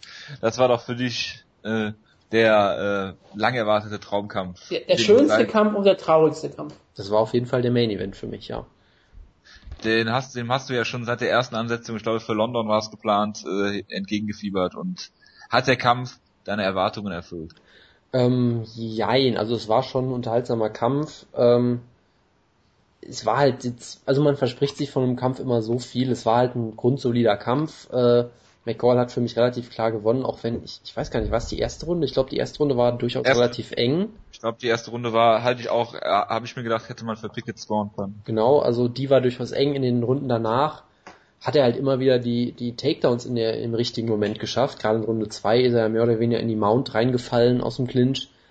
Ähm, hat generell einfach, war er ungefähr zweimal so schnell wie Brad Pickett, glaube ich. Ist, hat immer ähm, seine, seine Beinarbeit ganz gut eingesetzt, aber sich auch durchaus mal ein bisschen auf ein Slugfest eingelassen. Also von daher, ich finde, es war eine solide Leistung von McCall. Bei Pickett hast du halt gesehen, dass er schon nicht mehr der Jüngste ist und nicht mehr der Schnellste ist und so weiter und so fort. Aber Young auch, Man. Ach, ja, ein Young Man ist er natürlich trotzdem, das bist du glaube ich erst mit Ende 40 nicht mehr in der UFC. Ähm, aber es, es war ein guter Kampf, Ian McCall hat zu Recht gewonnen, er hat eine schöne Promo danach gehalten, von daher war ich durchaus zufrieden. Ähm, ja, also wir haben Lob bekommen von äh, Rated for Ruthless, glaube ich, ähm, bei Twitter, dass wir die äh, drei Topkämpfe auf der Card richtig äh, previewed haben. Und Das äh, ja, Anspruch. das muss auch unser Anspruch sein. Und Das ähm, wird heute noch einmal wirklich haben kommen, wir, als mein Kampf hier haben wir, glaube ich, hier haben wir uns in, ich glaube, einmal bei 120 Ausgaben, die wir jetzt haben, bei drei Kämpfen in Folge richtig gelegen, wahrscheinlich. Das kann durchaus Ähm, sein, ja, und selbst dann haben wir glaube ich immer die, die Rundenzahlen und sowas falsch getippt. Ist ja auch egal. Ähm, ja, Ian McCall hat, ähm, hat, war immer einen Schritt schneller als Brad Pickett. Äh, Die erste Runde war noch relativ eng, aber er hat dann in der zweiten Runde halt auch angefangen, Takedowns sich zu holen, hat dann sehr schöne Transitions gezeigt von der Halfguard über die äh, Side Control in die Mount innerhalb von unter einer Sekunde fast gefühlt. Ähm, das, da war Brad Pickett ein bisschen überfordert mit. Ähm, nichtsdestotrotz, äh, ich fand, Brad Pickett hat sich besser verkauft, als ich es vielleicht gedacht habe weil das, was wir in, letzten, in letzter Zeit auch im Nils Theory Kampf zum Beispiel gesehen haben, äh, in den Kämpfen davor, er hat sehr, sehr viel äh, Schläge kassiert. Hier war er wenigstens noch so auf dem, äh, auf einem, äh, ja, kompetitiven Level fast, ähm, dass ich jetzt sage, er ist nicht ganz abgefallen und hat zu viele Schläge kassiert oder wie auch immer, das war schon in Ordnung, aber Brad Pickett wird halt, ähm, ja, nicht besser, eher schlechter und Ian McCall hat hier eine tolle Leistung gezeigt. Ähm, das war auch einer von denen, Jonas, in den, po äh, in den Post-Fight-Interviews, der dann halt auch gesagt hat, Demetrius, I'm coming for you oder sowas in, die, in der Art. Genau, Hat aber ja- so, so richtig festlegen wollte er sich ja erst auch nicht, aber er hat es ja dann so ein bisschen gerettet. Also ich habe ja irgendwie gehört, dass er danach dann noch John Lineker herausgefordert hat, meine ich. Ich weiß gar nicht, ob das in der, also es muss dann vielleicht bei der Pressekonferenz gewesen sein oder so. Ich glaube, ich glaube, es war bei der Pressekonferenz und es wurde dann auch viel darüber geredet, aber es fände ich auf jeden Fall einen guten Kampf, Ian McCall gegen John Lineker. Äh, auch, dass John Lineker da nochmal Gewicht machen muss. Genau. Äh, McCall kannst du immer aufbauen gegen äh, Demetrius Mighty Mouse Johnson durch diesen ersten Kampf vor allem. Im zweiten Kampf sah McCall jetzt nicht schlecht aus, aber ist klar besiegt worden. War auch nur ein Drei-Runden-Kampf, glaube ich, damals äh, gegen Mighty Mouse. Also jetzt in einem Fünf-Runden-Titelkampf hast du durchaus Potenzial, das so ein bisschen zu hypen. Machen sie natürlich nicht, weil es Flyweight ist und stellen es auf irgendwie Fox oder sowas. Ja, Man es weiß wird, glaube ich, kein. Pay-Per-View-Main-Event, das kann ich dir schon mal garantieren. Das glaube ich allerdings auch. Was du nicht sagst. Nee, äh, ja, von daher, Ian McCall hier alles richtig gemacht und äh, ja, schauen wir mal, wie es weitergeht. Genau. Hast du Norman Park gegen äh, Naoyuki Katon, äh, äh, Kotani gesehen? Äh, nein. Gut, dann reden wir also auch nicht drüber. Jojo, hast du denn Nikita Krylov gegen Cody Donovan gesehen? Das ist ja wohl die einzig wirkliche Frage hier. Habe ich mir gestern Abend sogar noch angeguckt als einzigen Kampf, den, äh, den ich mir dann noch äh, ja gestern Abend gegeben habe. Und ja, Nikita Krylov war, glaube ich, nach 20 Sekunden drauf und dran, den Kampf klar für sich zu entscheiden, als er äh, vorwärts äh, in den Käfig gelaufen ist, beziehungsweise Cody Donovan vor sich hergetrieben hat und der rückwärts in den Käfig gelaufen ist. Und ja, es war eine Near Submission dabei von Cody Donovan, an die ich mich nicht mehr erinnern kann. Genau, es war, Das es war eine Armbar, glaube ich, ne? Es war irgendwie, er hat ihn, Ja, glaube ich, zu. Boden genommen und dann steckt er innerhalb von drei Sekunden eine Armbar und die sah richtig eng aus, war auch wirklich belly Ja. down und dann war er auf einmal irgendwie raus und ich weiß weiter nicht, wie er da rausgekommen ist. Also ja, ich, ob also Don, Donovan irgendwie, irgendwie losgelassen hat oder so und dann später wurde er, glaube ich, fast noch mit einem Rear Naked Choke besiegt. Und dazwischen gab es irgendwie ganz wildes Striking im Stand. Also es war, ein, es war ein sehr unterhaltsamer Kampf, er war sehr wild. Und dann am Ende hat Donovan irgendwie einfach aufgehört, sich zu verteidigen und konnte nicht mehr. Und dann wurde der Kampf ja, glaube ich, ein paar Sekunden vorm Ende der ersten Runde noch gestoppt. Also Ja. es war auf jeden Fall sehr unterhaltsam. Ich weiß nicht, ob es jetzt ein guter Kampf war. Und Nikita Krylov 2 und 1 dieses Jahr. und ne? ich möchte, ich, ich möchte übrigens äh, alles Lob, was du Dan Hardy in deinem privaten Gespräch ausgesprochen hast, wieder zurücknehmen. Weil sowohl er als auch John Gordon hier mehrmals über Nikita Krylov als großes, großes Talent im Light Heavyweight geredet haben. Was mir Er ist ein dann, Young Man. das ist er sicherlich, ja. Es ist Light Heavyweight, Jonas, und er ist jung. Also Ja, ist das absolut, weiß, ist er das ist- absolut Er ist nachvollziehbar. einer von zwei Light Heavyweights, die die UFC hat, die unter, unter 30 sind oder irgendwie sowas. Ich weiß, ich Jonas, ich muss, ich muss dir jetzt mal was sagen. Ich weiß nicht, ob du es wusstest, aber die Aufgabe von Kommentatoren ist auch Kämpfer zu hypen. ja, wenn du halt Nikita Krylov so hypst, dann, äh, ne, das ist halt auch ein Problem. Wenn du alle hypst als total geil, dann ist halt am Ende keiner mehr geil. Aber lassen wir das. Ja. Soll ich den Hardy nochmal anrufen, das Lob zurücknehmen? Ähm, ja, muss auch nicht sein. Das ist jetzt zu viel Aufwand. Ja, ja. Mhm. Das nächste Interview führst du dann mit Dan Hardy. Dann kannst du das nochmal one-on-one mit ihm ausdiskutieren. Sehr gerne. Aber gut, hast du denn den Opener gesehen? Äh, was war der Opener? Nein. Patrick Holohan, der Hooligan gegen Josh Sampo und äh, sowohl äh, Conor McGregor, der sein Trainingspartner ist, als auch Dan Hardy haben sehr viel von ihm gehalten. Es war wohl ein ziemlich großer Upset, dass er John Sampo äh, so schnell besiegt hat und auch Ja, finishen aber Bloody. Elbow haben alle auf Josh Tempo getippt. Ja, kannst du mal sehen.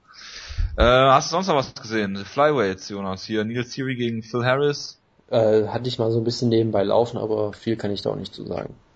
Cathal Pendrit müssen wir auch kein Wort verlieren, oder? Naja, doch, er, es war halt interessant, weil er war halt, er ist halt ihre und war bei der Ultimate Fighter Staffel dabei, der letzten. Ähm, war, glaube ich, vorher noch Champion bei Cage Warriors oder irgendwie sowas. Und in, McGregor. in der, in der ersten Runde wurde er halt furchtbar verprügelt und mehrmals fast gefinisht und am Ende ist er halt in der zweiten Runde zurückgekommen, hat ein großes Finish abgeliefert und wurde dafür halt gefeiert wie sonst was, weil er halt ein tolles Comeback gemacht hat und auch noch ihre ist und dann noch eine schöne Promo gehalten hat. Von daher, Das war äh, ja ein Rematch. das wusste ich schon zum Beispiel gar nicht. Gut, dass du mir das sagst. Also von daher, es war sicherlich ein netter Moment. Es war eine sehr große Reaktion der Zuschauer, aber viel mehr muss man, glaube ich, auch nicht zu sagen. Sehr gut. Dann, ja, war's das für die Karte. Oder gibt's noch sonst irgendwas darüber zu besprechen? Ja, alle Außer das Shows müssen lauteste- vor irischem Publikum Ja, wir müssen darüber reden, dass es die besten Zuschauer aller Zeiten waren. Achso, ich dachte, du wolltest jetzt noch darüber reden. Nein, das äh, war halt unterhaltsam, weil sie sehr abgegangen sind, aber mehr muss ich da jetzt auch nicht drüber reden. Du bist dann mehr so der ruhige, analysierende Typ, ne? Genau, genau. News-Ecke! Dun, dun, dun. Genau. Leonard Garcia hat bei Legacy F äh, FC, FC 33 gegen einen gewissen Herrn Jackson verloren. Mit einer Arm Triangle. Kevin Jackson? Nein. Damon Jackson, glaube ich. cool gewesen. Äh, apropos Damon, äh, bei der CHIU in Aachen, äh, Wutke, äh, hat ein Pferd, den zwei, äh, hat das zweitplatzierte Pferd in der Dressur oder im Vielseitigkeitsreiten heute hieß Damon Hill. Ja, das ist doch schon relativ bekannt, dass es dieses Pferd gibt. Das war doch sogar bei Das- Olympia. Das fand ich hervorragend. Ja, Olympia gucke ich ja nicht. Du, gut, du guckst ja jede, jede Disziplin, die es gibt bei Olympia. Das wollte ich, äh, mal okay. Äh, Ich mache einfach mal weiter. Auf jeden Fall ist Leonard Garcia mit einem Arm Triangle Choke aus der Halfguard getappt worden, ohne dass man irgendwie sich äh, hier äh, aus der Halfguard gelöst hätte. Es hat gereicht für Leonard Garcia, äh, um Leonard Garcia zu finishen. Yep, Damon hat eine Silbermedaille geholt in den Olympischen Spielen 2012. Sehr gut. Und wenn du wissen möchtest, hier ist seine Abstammung, die schicke ich dir jetzt gerade mal in den Chat. das ist nett. Da kann ich, kann ich mich, mich mal äh, durchlesen, äh, reinlesen. Seine, Ähm, äh, äh, okay. Jonas, du wolltest was sagen zum Mike Cogan gegen äh, Dana White Beef auf Twitter diese Woche. Da wollte ich eigentlich überhaupt nichts zu sagen. Die haben sich halt irgendwie über, über Nate Diaz in die Haare gekriegt, weil Dana White behauptet, dass Nate Diaz kein Draw ist und dann hat Mike Hogan gesagt, guck dir doch die Ratings an und dann hat Dana White Guck gesagt, dir doch sein Gehalt an. ja, das vielleicht auch. Es ist ein sehr gutes Preis-Leistungs-Verhältnis bei Nate Diaz aktuell. Ähm, und dann haben sie sich halt gegenseitig mit, äh, mit, mit Fäkalien beworfen auf Twitter und mehr möchte ich da auch nicht zu sagen. Hervorragend. Das ist echt interessant, die Abstammung von Damon Hill. Aber machen wir, machen wir, machen wir mal weiter. Ähm, Gina Carano ist kurz davor, von der UFC verpflichtet zu werden. Wenn man äh, der gleichgeschalteten MMA-Presse da Glauben schenken darf. Und es ist ein äh, Kampf logischerweise direkt gegen Ronda Rousey geplant, der im Dezember stattfinden soll. Bitte. Tja, ist es jetzt, soll es jetzt wirklich ein Titelkampf sein? Mal als Frage. Das ist mir jetzt mehrmals so Das untergekommen. wurde, das wurde äh, kokettiert. Ich hätte ja immer gedacht, wenn, dann mach wenigstens einen Special Attraction Kampf, weil Dina Carano schafft ja selbst, ähm, selbst das Featherweight Limit äh, nicht wirklich, oder zumindest früher nicht, man weiß ja nicht, die hat ja fünf Jahre nicht mehr gekämpft. Äh, von daher hätte ich wenigstens gesagt, wenn du es als Special Attraction machst in einer anderen Gewichtsklasse, hätte ich noch gesagt, okay. Wenn du wirklich einen Titelkampf draus machst, ist natürlich schon sehr, sehr hart. Ähm, Dana White hatte da ja ein sehr tolles, to- tolles Zitat zu, wo er irgendwie gesagt wurde, hey, Gina Carano hat doch eigentlich keine Chance. Er hat gesagt, naja, noch schlechter aussehen als äh, Sarah McMahon und Alexis Davis kann sie ja auch nicht, oder wie? Das war scheinbar eine echte Dana White-Aussage bei so einer Pressekonferenz, was ich sehr lustig fand. Mediastrom war das, glaube ich. Genau, oder das, das war sehr, sehr, sehr lustig, aber ich glaube, mehr muss man da auch nicht zu sagen, weil sie werden bestimmt Geld mit, damit verdienen können, es wird sicherlich viel Aufmerksamkeit kriegen. Sportlich ist es halt ein schlechter Scherz, aber naja gut, was willst du machen? Ich habe ja darüber gesprochen, letztes Mal da waren, dass es diesen Kampf nicht geben wird und es ist einfach, es ist so absurd, aber ich, ich, ich, ich kann sogar, es ist so absurd und falsch, aber ich kann die UFC hier vollkommen verstehen. Du musst irgendwie ja eine Contenderin für Ronda Rousey erstmal aufbauen und du kannst ja nicht Ronda Rousey jetzt ein Jahr nicht kämpfen lassen, weil sie so ein Riesenstar ist und der Reaktion für sie hat. Der muss sie ja Kämpfe bekommen. Und gerade auch bei den wichtigsten Shows, damit diese selbsterfüllende Prophezeiung, dass Ronda Rousey der größte Star ist, auch immer wieder eintritt. ich Weil wenn sie mal, bei den größten Shows kämpft, dann wird sie auch von den größten Crowds kämpfen und die größten Pay-Per-View bei Red ziehen. Deswegen ergibt das ja auch Sinn. Und du kannst sie nicht im Dezember gegen Kat Zingano wahrscheinlich stellen, weil Kat Zingano braucht auch erstmal einen Aufbaukampf, wenn sie überhaupt da kämpfen kann. Und sie muss ja dann, und dann hast du auch überhaupt sonst niemanden, die sonst bereit wäre.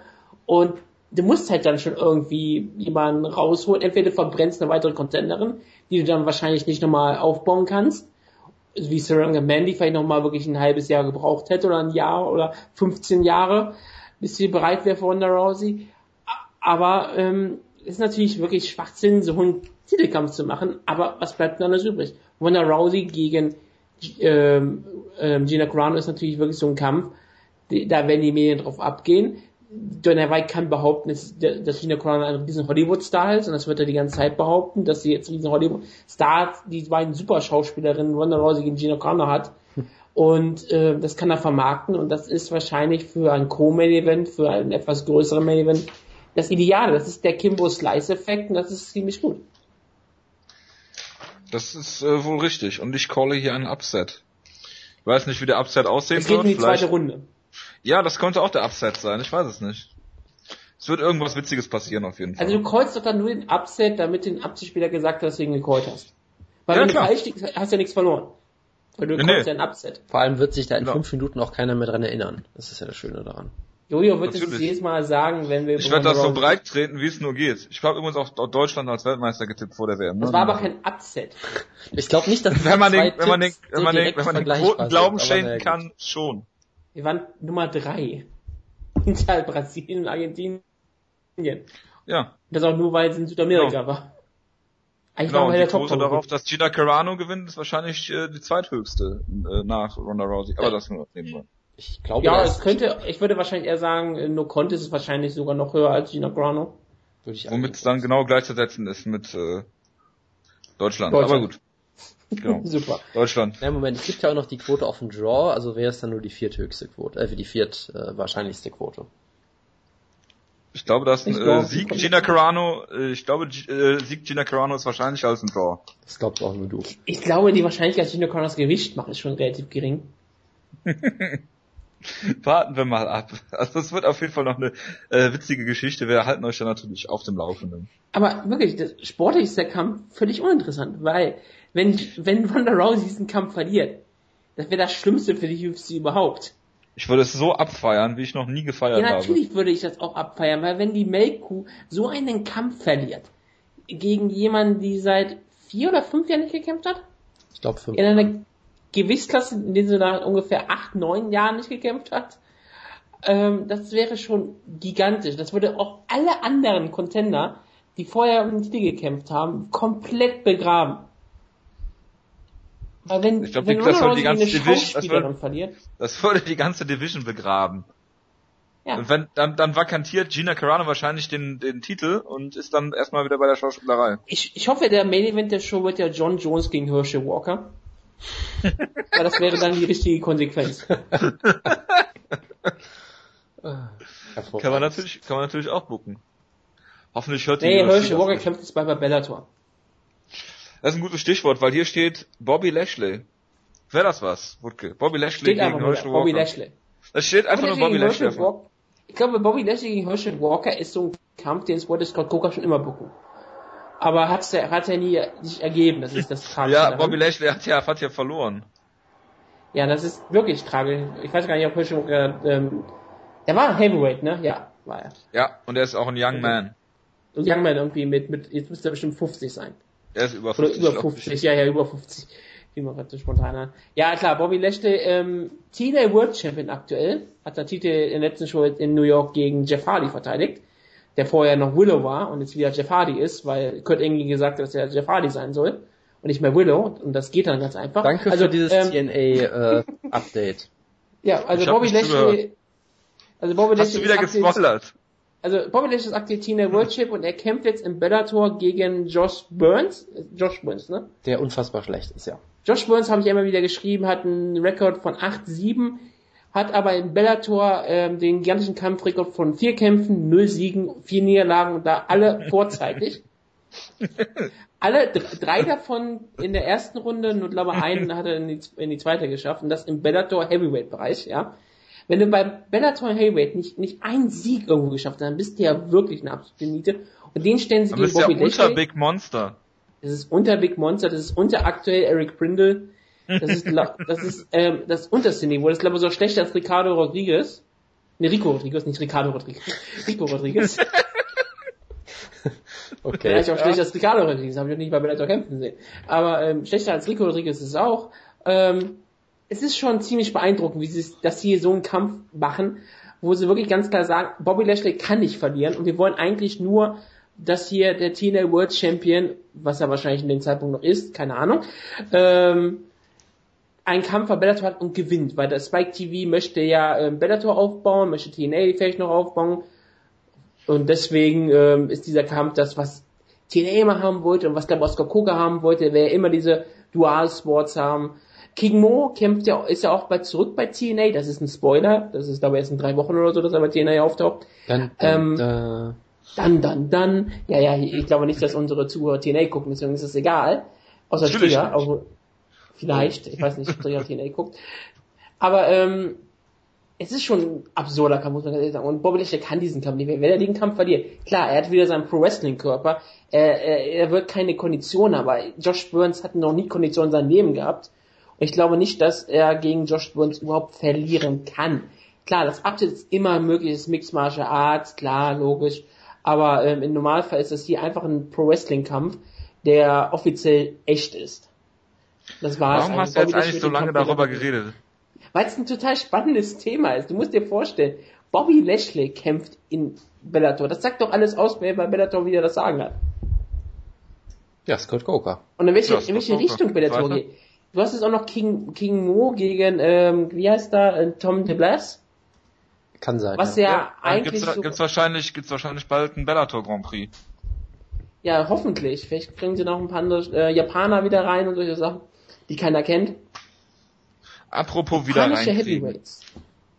Komme ich gleich noch zu, äh, Wutke. Ähm, Efrain Escudero hat, glaube ich, den Rekord aufgestellt für die meisten UFC-Wiederverpflichtungen.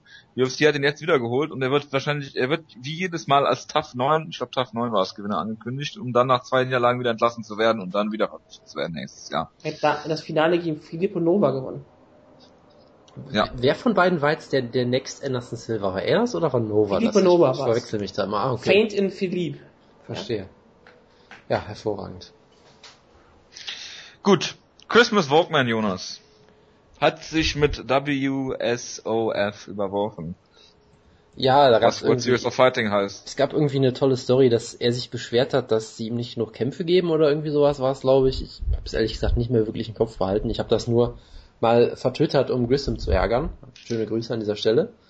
Ähm, er wurde irgendwie gefeuert und hat sich beschwert, dass er nicht genug Kämpfe kriegt, was natürlich ironisch ist, weil er ja so dieser Hardcore-Republikaner ist und bla bla bla, aber es interessiert mich auch nicht wirklich genug, um nachzuschlagen. Von daher frohe Weihnachten. War's das? Ja, Ach, Jonas. ja du hast eben. Wutke dafür kritisiert, dass er zu lang redet. Jetzt will ich es mal kurz Ja. machen. Tja. Ja nicht Ja, kritisiert, aber das ist, das ist wahrscheinlich auch interessanter als Bobby Lashley. Gut, ja, dann habe ich jetzt auch meinen viel zu langen Teil und zwar One FC hat Brandon Vera verpflichtet und da Brandon Vera ja sowohl Light als auch Heavyweight ist, äh, habe ich mir mal den Spaß gemacht und das One FC Oh Heavy Gott. und Light Heavyweight Roster angesehen Bitte tun's das und werde es jetzt komplett vorlesen. Ja. Ja. Also, wir haben einen gewissen Alan Nglani, der Muay Thai Kickboxing Champion mit einem Kampfrekord von 1, 2, 0 und einem No Contest ist aus Hongkong. So Ähm, James Sweeney, sozusagen. Genau, James McSweeney kommt gleich noch. Anthony Rome äh? Romulu, ja. Indonesian Wrestling Champion, hat einen Kampfrekord von 1 und 1, ist Light Heavyweight aus Indonesien. Chi Louis Perry ist Dynamite Heavyweight Champion, hat einen Kampfrekord von 6, 0 und 0 und einem No Contest aus dem UK, ist ein Heavyweight. Chris Lockteff, Top Australian Heavyweight Prospect, also er hat glaube ich noch nichts gewonnen. Ähm, 12 und 2, Heavyweight aus Australia. Aber es ist ein Cristiano- mag Jonas gerne. Genau.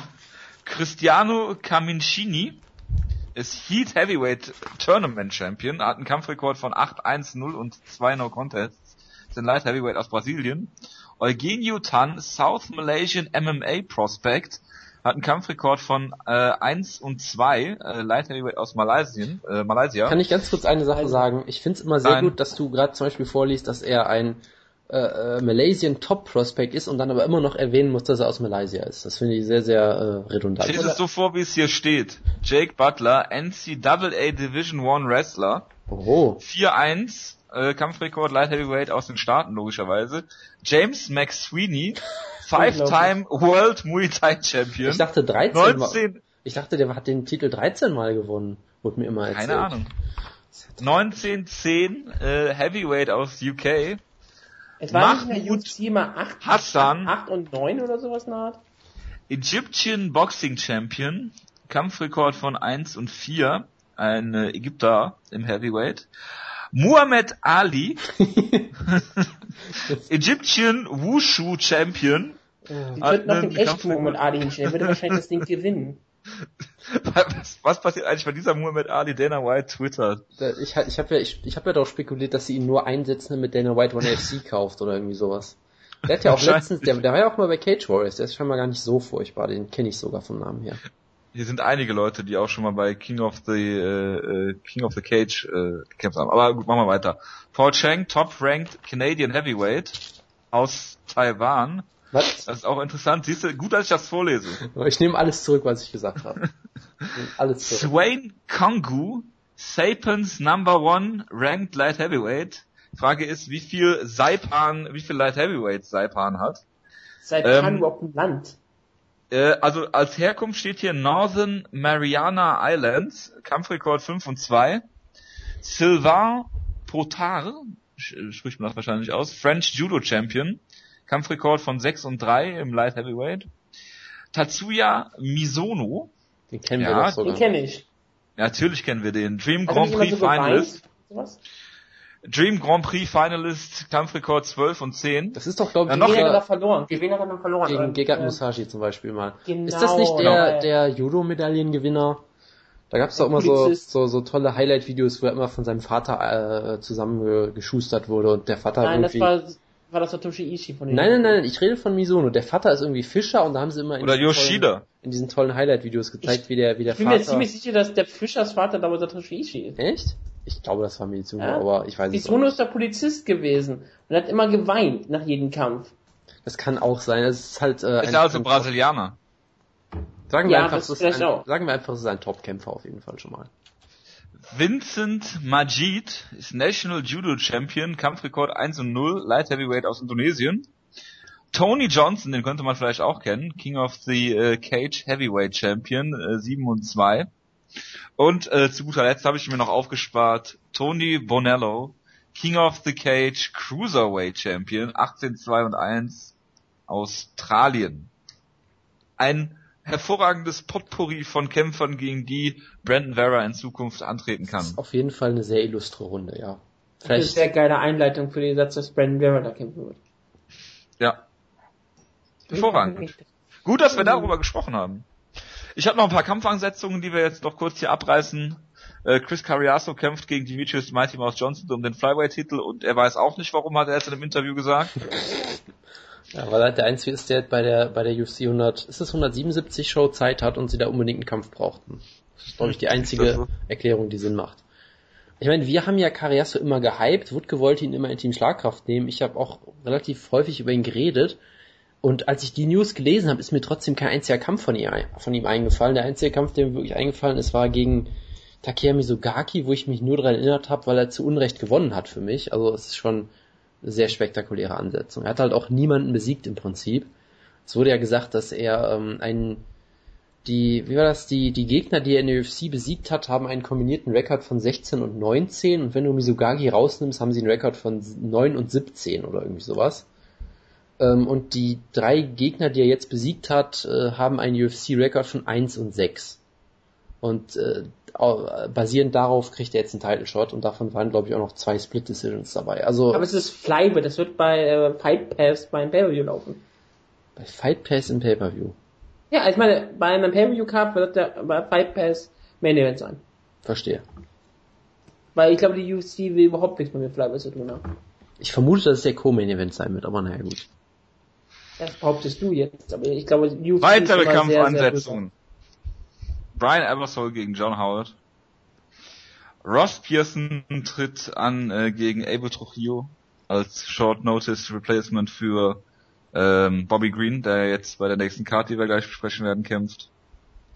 Und das habe ich mir zum Schluss aufgehoben. Team Schlagkraft Ehrenmitglied Patrick Hotel gegen Stephen Wonderboy Thompson. Ja, hervorragend. Ist das was? Ich hab, äh, bist du jetzt Zauberhaft. durch oder bist du jetzt durch oder was? Ja klar. Ich habe nämlich jetzt auch was noch was. Ich habe jetzt noch eine Top-Ansetzung. In oh Japan kämpft ein gewisser Dan Hooker, aber es ist vollkommen egal, weil der Gegner ist nur relevant. Es ist natürlich Maximo Blanco kämpft in Japan. Ich habe mich schon um Tickets bemüht. Nein, äh, ja, Dan Hooker, wer auch immer das ist. Der hat zuletzt in der UFC gekämpft, aber es ist auch vollkommen egal, wer das ist. Maximo Blanco okay. kämpft in Japan und wird disqualifiziert werden. Freut euch schon mal drauf. Ich kann euch jetzt schon garantieren, Dan. ich kann euch jetzt schon garantieren, wenn Maximo Blanco in Japan kämpft, wird er so garantiert wieder denken, er wäre wieder bei Sengoku und eine Zockerkick zeigen. Und ich habe versucht, was über Tatsuo Mizuno rauszufinden, ob er jetzt der Polizist oder der Fischermann-Sohn war. Ich konnte nichts rausfinden. Selbst wenn ich, wenn ich Polizisten eingebe, dann lande ich auf den gleichen Artikel. Wenn ich Fischerman eingebe, dann ich auf den gleichen Artikel. Wenn ich Vater eingebe, lande ich auf dem Anime. Und was ich sonst spontan gefunden habe, ist, dass Mizuno ja sehr interessante Siege hat. Er hat zum Beispiel Siege über Melvin Manhoff und über Ili Latifi. Ah ja. Ja? Ich kann übrigens berichten, dass das ist ich, doch schon die Elite. dass ich auch die ganze Zeit versuche, dieses, diese Frage zu klären und deshalb äh, Dream-Videos gucke die ganze Zeit auf Stumm. Ich nicht. Ja, du bist ja auch langweilig. Ich habe auch das Stream-Video gesehen, habe gedacht, soll ich es mir angucken, habe gesagt, das wäre unprofessionell. Tja, siehst du mal. Womit wir das geklärt hätten. Er hat auf jeden Fall auch mal Masuki Kono Musik. Masuki Kono war mal Tag Team Champion mit Joe During bei Japan und hat damit was mit Jamasuda gemeinsam. Das wollte ich auch mal sagen. Sehr gut. Können wir weitermachen? Ich bitte darum. Ja, reden wir über UFC on Fox. Im Main Event Robbie Lawler gegen Matt Brown. Wer möchte anfangen? Ich lehne mich mal zurück. Okay, dann kannst du ja anfangen, dann bist du nämlich ganz ruhig. Nee, du fängst mal an, bitte. Das ist doch der Kampf für dich. Ich muss doch weiter dieses Dream-Video gucken.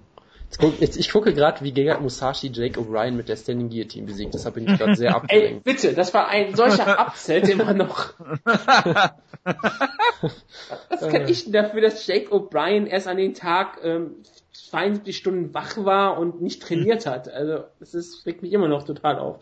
Weil ich hätte den Kampf richtig getippt, wäre er ähm, austrainiert gewesen und wäre der Kampf in Amerika stattgefunden und du hättest hätte den Kampf, hättest, Käfig gehabt. Du hättest den Kampf richtig getippt, wenn er genau andersrum ausgegangen wäre, ja. Ja, eigentlich schon. Das ist ich auch richtig. Aber welchen Kampf ich richtig tippen werde, ist natürlich Matt Brown gegen Robbie Oh. Lawler. Der Main Event der nächsten Show. Das ist auch wirklich die Definition eines Fox Main Events. Ich meine, was willst du eigentlich mehr außer die rohste Gewalt im Mixed Martial Arts seit ähm, Brute Johnny Bedford nicht mehr wirklich brutal ist, weil jetzt ist es einfach Matt Brown, die purste Gewalt. Der größte Finisher in der UFC aktuell hat ja aktuell eine ähm, Fünfkampf-Sieges-Finish-Serie und dabei hat er die Elite der Welterweight Division ausgenockt, nämlich Luis Ramos, Mike Swick, einen ehemaligen Top-Contender nebenbei, Jordan Mean, einen aktuellen Top-Contender, Mike Pyle, ein super Schauspieler und Eric Silver, den größten Hype-Train, der ähm, immer nach, überall rübergerollt ist und eigentlich noch niemand besiegt hat. Aber ich jetzt behaupte, dass es ein großer Sieg von Mike Brown war, denn ähm, er kämpft jetzt gegen Robbie Lawler, der irgendwie alle Leute total schockiert hat, dass er auf einmal wieder ein absoluter Weltklasse-Kämpfer ist. Ich meine, es ist total unglaublich, wir reden von Robbie Lawler, der zur selben Zeit angefangen hat wie BJ Penn, also selben ungefähr, nein, ein bisschen später, aber so im selben Zeitraum trotzdem noch. UFC 37 war sein erster Kampf 2002 gegen Aaron Riley, der bestimmt auch noch heutzutage im Mixed Martial Arts kämpft. Ähm, es ist ähm, wirklich beeindruckend. Dann kämpft er sich wieder hoch in Welterweight. Wir kennen die Geschichte, er hat den Johnny Hendricks ganz knapp verloren. Wahrscheinlich hätte er den Kampf gewonnen, wer hätte die fünfte Runde nicht ein bisschen eingebrochen gehabt. Seitdem hat er aber auch wieder Jake Ellenberger besiegt und es ist wirklich unglaublich, was dieser Kerl gemacht hat. Aber es ist sehr, sehr tragisch, einfach nur, dass er jetzt gegen den Tsunami der UFC antritt, nämlich Matt Brown, den Hype Train, den Zug ins Nirgendwo für Robbie Lawler, denn wenn Matt Brown kämpft, dann ist der Kampf auch endlich entschieden. Entschuldigung. Das war ganz schön. Da verschlägt sie die Wow. Sprache. Ja, das versteht mir gerade wirklich die Frage. Tut mir gerade echt leid. Tut mir leid, dass ich gerade ins Mikrofon hosteste. Also Matt Brown ist für mich wirklich ähm, die, die größte. Es ist eigentlich dieser Kampf der beiden Kämpfer, von denen du nie erwartet hast, dass sie jetzt in, um einen Titelshot kämpfen. Robert Law hat schon einen Titelshot gehabt, ich weiß. Aber er kämpft sich nochmal um einen Titelshot und Matt Brown, dass er jemals um diesen Titelshot kämpfen kann, das ist unglaublich. Ich erinnere mich immer noch nach irgendeiner WXW schon, nachdem wir nach Hause, äh, zu Jonas nach Hause gegangen sind, ich über die Ampel gegangen bin, wir haben drüber uns totgelacht, dass Matt Brown noch in der UFC ist.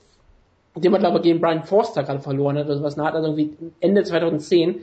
Seitdem hat er noch eine einzige Niederlage gegen den eigentlich auch Top-Contender Seth Besinski. Und seitdem hat er eine Siegesserie hinter hingelegt, die so unglaublich, wie gesagt, Chris Copes, Steve Wonderboy Thompson, Luis Ramos, Mike Quickswick, Jordan Mean, Mike Pyle Eric Silver. Und in den letzten Kämpfen ist unglaublich gut aus, dass selbst die ganzen Leute, die ihn die ganze Zeit hassen, weil er halt Matt Brown ist und dass sie nicht einsehen können, dass Matt Brown aktuell ein Top-Contender ist, äh, immer wieder sagen müssen, scheiße, Matt Brown ist ein Top-Contender. Das ist ja richtig schlimm. Und ja, und jetzt kämpft er hier in den Kampf der brutalsten Gewalt gegen Robbie Lawler. Und ich glaube, das wird eine, das könnte einer der besten Kämpfe aller Zeiten werden. Und es ist da auch der Anspruch von beiden, den besten Kampf aller Zeiten abzuliefern. Denn ich glaube, beide Leute werden in der Mitte des Ringes stehen und sich in die Fresse schlagen. Das können sie beide auch am besten. Und es ist die Sache, Matt Brown kann, ist das einzige, was er kann. Aber das kann er gut. Und Robbie Lawler hat natürlich ähm, durchaus noch irgendwelche Hintergründe. Aber wir reden natürlich von Matt Brown, einem Black Belt Judoka, wie wir ja alle wissen. Absolut, ja. Wikipedia Ja. Black Belt. Wikipedia Black Belt, das ist, der, das ist der wichtigste Black Belt, den hat er jetzt auch offiziell in Wikipedia nicht mehr, aber ich werde trotzdem behaupten, dass er ein Black Belt in Judo ist. Und er hat ja auch gesagt, dass er Johnny Hendricks in Ringen besiegen würde. Und ich sag weiterhin, warum würde er das behaupten, wenn es nicht stimmt? Und ich glaube, er könnte Robbie Lawler zu Boden nehmen und die da ähm, auseinandernehmen, ihn wahrscheinlich mit einem Arm Triangle tappen. Aber das tut Matt Brown nicht. Matt Brown ist ein Kämpfer und Matt Brown geht nicht zu Boden, außer wenn der Gegner zu Boden geschlagen wird. Und dann geht er hinterher und haut auf Robbie Lawler drauf ein. Und genau das wird hier auch passieren. Robbie Lawler ist hart im Nehmen, der Kampf wird eine Schlacht. Ich glaube, Matt Brown wird hier auch mindestens zwei Wunden im Gesicht haben, wird bluten, aber am Ende wird er äh, Robbie Lawler überstehen und er wird Robbie Lawler zu Boden schlagen mit einer Links-Rechts-Kombination, die in einem Uppercut endet. Und wenn er am Boden ist, wird er neben ihn und auf ihn einschlagen, wie damals Gilbert Eibel. Und er wird so diesen Kampf gewinnen. Matt Brown gewinnt in der dritten Runde durch TKO. Und danach wird äh, Und der die- Hype Train wird weiterfahren. Schuh, Schuh, Schuh, Schuh. Und wenn das so läuft wie mit Gilbert Eibel, wird danach sofort die UFC abgesetzt, oder wie? Nee, es ist Matt Brown, da wird der Trap gefeiert für. Verstehe. Ja, also das war natürlich jetzt wieder sehr überwältigend. Ähm, ich gebe dir dahingehend recht, dass es ein unfassbar, eine wunderbare Ansetzung ist. Die haben auch beide eine tolle Story. Die UFC hat da ja sogar mal einen ganz guten Trailer zugemacht. Oder es war, glaube ich, dann, es war eher so ein Feature, was ein paar Minuten ging. Matt Brown war der Typ, der niemals mehr hätte in der UFC sein sollen eigentlich und jetzt auf einmal ganz oben ist. Und Robbie Lawler war halt der Typ, den alle vor fünf Jahren oder so abgeschrieben haben in Strikeforce, wo er outstriked wurde von so Größen wie Babalu damals. Auch. Ja, vollkommen zu Recht. Ähm, und jeder hat gedacht, okay, der war mal ein großer Pionier, hat damals in seiner Zeit nie es ganz nach oben geschafft, war vielleicht auch nicht gut genug für. Und jetzt ist er auf einmal wieder da und ist auch noch vollkommen auf der Höhe sportlich. Also er hat ja auch noch äh, gegen Koscheck gezeigt, dass er an seinem Grappling gearbeitet hat, hat da eine sehr schöne Guard gezeigt, eine Butterfly Guard war es glaube ich vom Boden aus. Ähm, Takedown Defense gegen Roy eine McDonald. Butterfly Guard, eine Butterfly Guard vom Boden aus. Wo wir gerade bei Redundanz waren, ne? Ja, ja, ja, komm. Nee, also er hat äh, gegen Rory McDonald gezeigt, dass er auch am Boden gut ist, da wieder hochgekommen ist. Er hat gezeigt, was er ein unfassbar vielseitiger Striker ist. Also ich hatte Robbie Lawler immer als Typen im Kopf, der unfassbar hart zuhaut und das war's dann im Prinzip auch. Was sicherlich auch ein bisschen unfair gegenüber ihm war, weil er natürlich auch was konnte, aber ich hatte ihn immer als diesen Typen in Erinnerung. Jetzt eine bessere Version von Scott. Der gegen Melvin Manoff so schlecht gekämpft hat. Genau, ich hatte, ich hatte ihn so ein bisschen in Erinnerung als, sage ich mal, eine deutlich bessere Version von, sagen wir, Scott Smith. Aber jetzt auch kein großer Techniker vom Herrn.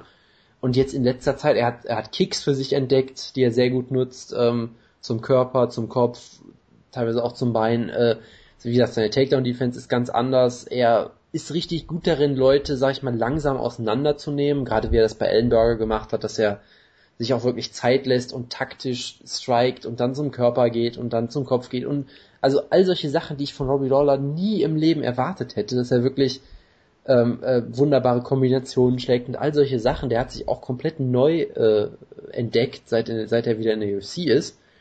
Von daher, es ist so ein bisschen wie beim Kampf gegen Johnny Hendricks, dass ich fast schon sage, es ist eigentlich schade, dass einer davon verlieren muss. Aber ich sage natürlich, am Ende muss natürlich trotzdem Was? Robbie Lawler gewinnen. Ja, mit Brown, er hat halt auch nur irgendwie eine tolle Story, solange er nicht über... Er hat dein Herz erobert. Solange er nicht über Frauen-MMA redet, ist das eigentlich auch... Ja, aber das, das ist ja das Schöne dann. An mit Brown hast du das, was Mixed Martial Arts ist. Dass er ein Arschloch ist, oder was?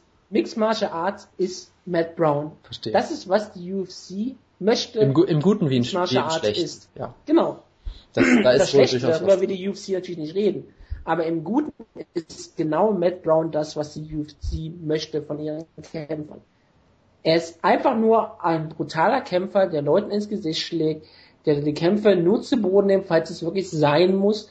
Und wenn dann dort auch noch Leute die ganze Zeit ins Gesicht schlägt. Er ist diese Brutalität, er ist dieses, ähm, dieses konsequenzlos. Es wäre einfach sagen, okay, für die zwei Stunden oder gut vier Stunden UFC, die ich jetzt gucke, ist mir ja ähm, menschliche ähm, Normalität einfach mal egal. Ich schaue jetzt einfach Leuten in einen Käfig an diesen Gesichtschlag und das, dann denkst du an Leute wie Matt Brown. Und Matt Brown liefert dir genau dieses Programm. Und deswegen ist es halt so, dieser, dieser traumhaft vermarktbare Kämpfer, obwohl er überhaupt kein Charisma besitzt. Er hat ja keins. Er, hat, er ist keine gute Promo, er ist total langweilig. Der Name ist Matt Brown. Also ich meine, er ist wirklich so die Definition von. Er, er könnte direkt auch Thomas Müller heißen, willst du damit sagen? Ja. Und Thomas Müller hat ja auch dieses komische Charisma, was man sich auch nicht erklären kann eigentlich. Und Matt Brown ist ähnlich. Und Matt Brown macht es aber im Ring. Und ich glaube, ähm, für die UFC wäre es wirklich dieser Traum, wenn Matt Brown den Kampf gewinnt. Ähm, er ist auch der Veteran im Kampf, muss man natürlich sagen. Er ist älter als Robbie Lawler. Das muss man auch, das ist auch total absurd. Trotzdem noch ein Young Man. Und, ja klar, beide sind Young Mans. Und ich glaube, Matt Brown, nach dem allem, was er so, was er alles, nach dem ganzen Hype, den ausgelöst hat, würde diese Geschichte in einen Title Shot enden. Das wäre das Größte. Ich glaube sogar, das wäre ein riesengroßer Pay-Per-View. Also, riesengroßen Anführungszeichen. Natürlich wäre es nur mit Johnny Hendricks. Und damit wäre es, wäre es nicht so beeindruckend. Ich meine, der Kampf wäre viel, viel geiler, wenn es wirklich mit GSP wäre. Aber, okay. Robbie, äh, ähm, Matt Brown gegen ähm, John Hendricks ist, glaube ich, auch schon ziemlich solide. Und das wäre eigentlich das Schönste, was ich mir nur vorstellen kann es wird schwierig, es ist ein harter Kampf für Matt Brown. Es ist ein ziemlicher ähm, ähm, Anstieg, muss man jetzt ehrlich sagen, von Eric Silver auf Robbie Lawler, das ist schon ein Unterschied. Und ob er den Weg gehen kann, ist dann natürlich immer was anderes. Aber wir haben ja so viele Upsets schon getippt in letzter Zeit. Und ich glaube, jeder, jeder ernste Mixed Martial Arts Fan muss sich einfach mal ins Herzen gucken und sagen, ja, ganz ehrlich gesehen will jeder Matt Brown in einem UFC Welterweight Title Shot Title Kampf sehen, weil ganz ehrlich, jeder möchte mal diese dunkle Seite ausleben, dieses diese rohe Gewalt, die Matt Brown spricht, dieses wir wissen, dass er falsch wir wissen, dass er ein widerliches Arschloch ist. Er ist wirklich so, alles was er so sagt, Interviews ist meistens richtig widerlich, aber wir wollen das auch mehr erleben. Juwen wir halt für Robbie Lawler, äh, für Matt Brown, Entschuldigung. Juwen halt für Matt Brown. Weil Robbie Lawler ist ein sympathisches Kerlchen, der eine schöne Geschichte hat, er ist zwar ein bisschen christlich, ähm, extrem, aber er ist ein sympathisches Kerlchen. Matt Brown ist das komplette Gegenteil. Und wir wollen, dass Matt Brown gegen Johnny Hendricks kämpft. Wir wollen eigentlich, dass Matt Brown gegen GSP kämpft und Out Rapid.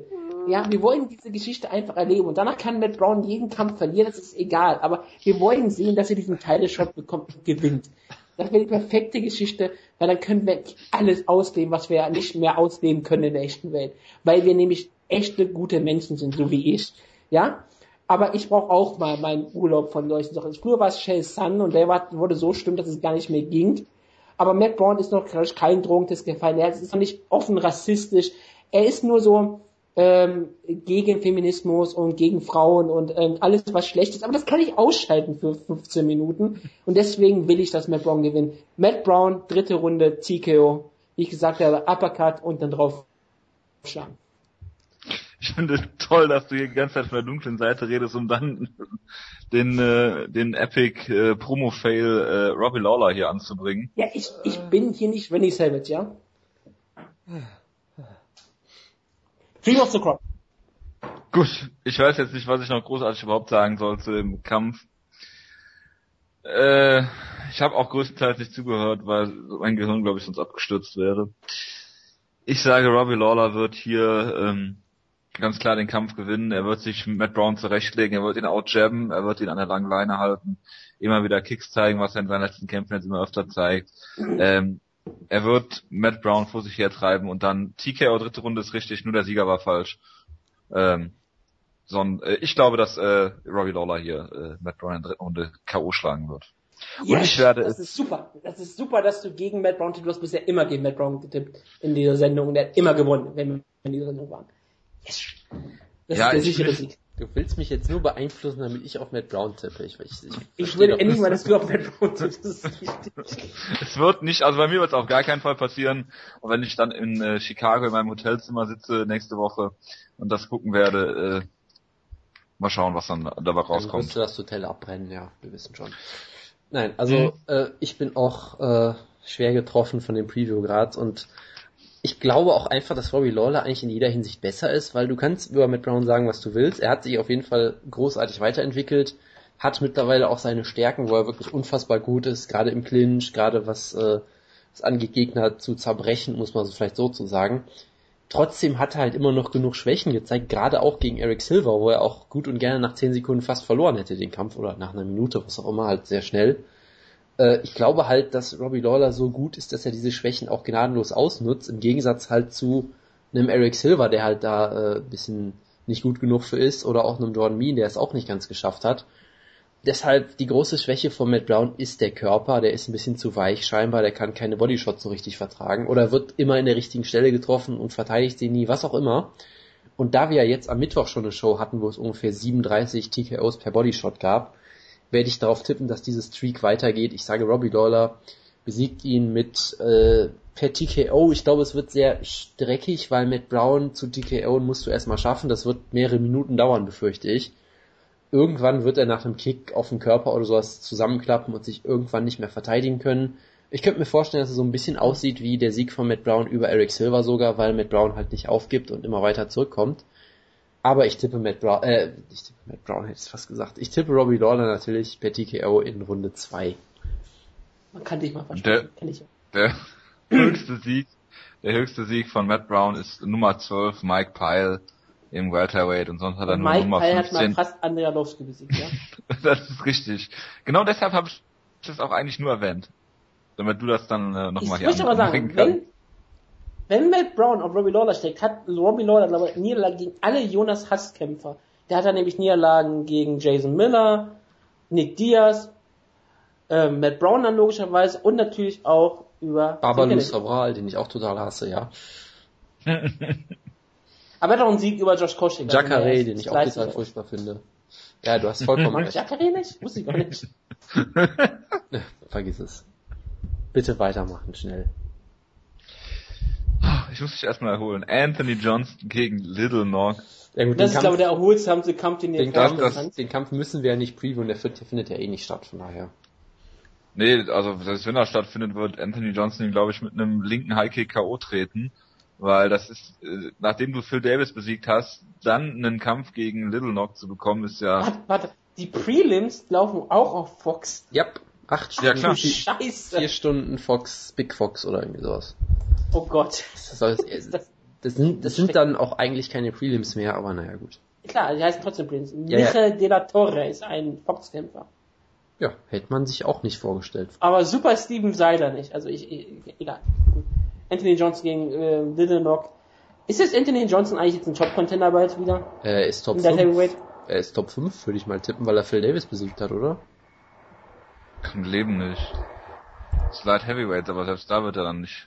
Er ist Ich Top guck 5 mal eben nach. in gerankt. Ja. Er ist Top 5 gerankt laut Wikipedia. Sag ich doch. Laut Wikipedia. Ja, die, Hervorragend. die verlinken auf die Fight äh, Ranking. Er wurde damals auf jeden Fall in der Top 5 gerankt, das weiß ich noch. Er ist Nummer 5. Siehst du. Hinter Glover Teixeira. Ja. Und anders als äh, Mike Pell hat er sogar einen Sieg über Andrei Arlovski. Und das ist natürlich auch nochmal die Qualität, die dafür Oh spricht. Gott. Aber ja, ich glaube, Anthony ähm, Johnson sah ja eigentlich in diesen Gewichtsklassen immer ziemlich stark aus, seit seiner Niederlage gegen ähm, Vitor Belfort an den Höhepunkt von Vitor Belfort, ähm, sagen wir Das war mal, auch der ähm, geilste Trash-Kampf in letzter bitte? Zeit, wirklich. hat er ja auch wirklich ähm, sehr, sehr viele Gegner einfach wirklich zerlegt. Klar, er hat natürlich auch eine Null Decision gegen Andrelowski geschafft, aber naja, das ist ähm, okay. Aber ich glaube schon, dass Johnson Ja in gut, er hat Lightweight 10 eine Sekunden länger in der ersten Runde kämpfen dürfen, als das eigentlich, äh, naja, als Aber eigentlich ich, üblich ich, ist. Ich, ich sehe Anthony Johnson immer noch im Light Heavyweight als eine ziemliche Gefahr. Er ist halt wirklich extrem stark gebaut, hat diese wunderbaren Schläge-Kicks. Ähm, er ist eine wunderbare Kombination. Ich glaube, er wird ähm, Little Knock besiegen und ich glaube, er knockt ihn noch aus innerhalb der ersten oder zweiten Runde.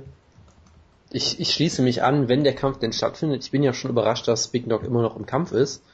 Wir hatten ja auch die Over-Under-Frage, ob sich wer verletzt. Das war dann, ich habe gesagt, Little Knock und Thompson verletzen sich sowieso. Bisher ist Little Knock immer noch fit und der Gegner von Thompson hat sich verletzt. Also stimmt irgendwie auch alles nicht bisher.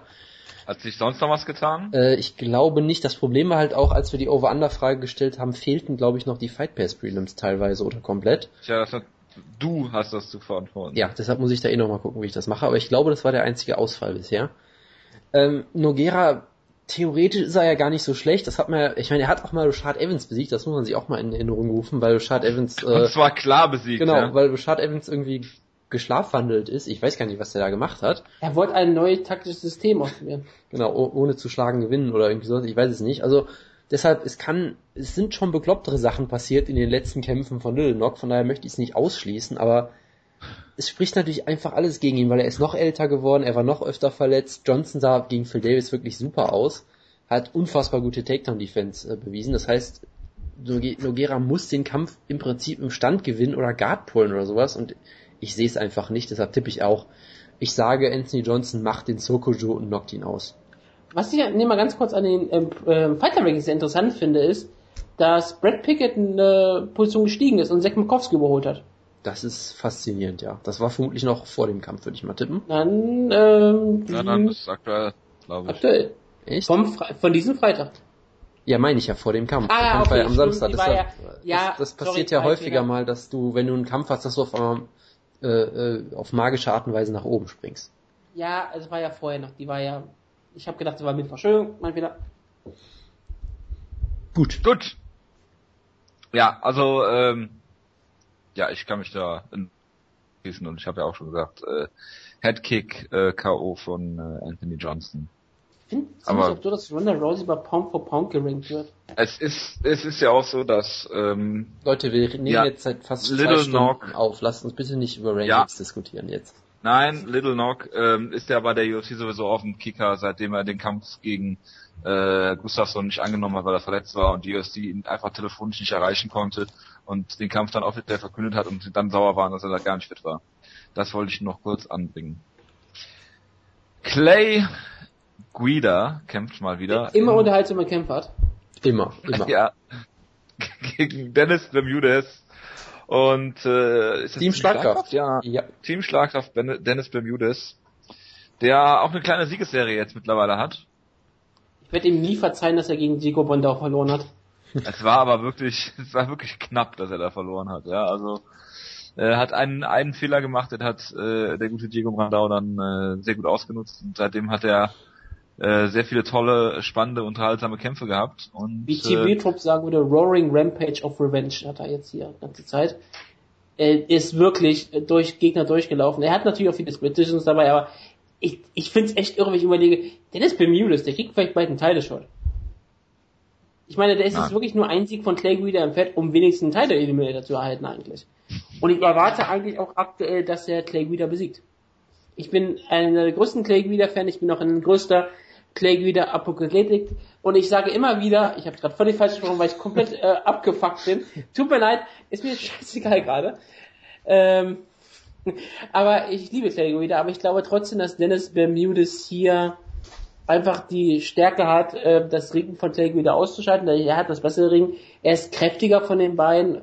Die Cardio ist natürlich immer die Stärke von Clay Guida, aber ich glaube sogar, dass dieser Kampf ähm, Dennis Bermudez wird wahrscheinlich die ersten beiden Runden gewinnen können. Die dritte Runde muss er dann wahrscheinlich überstehen. Ich glaube nicht, dass er Clay wieder finishen kann. Das ist ziemlich schwer, auch wenn Chapman es es geschafft hat. Aber Chapman ist natürlich auch wirklich ein Elite-Kämpfer.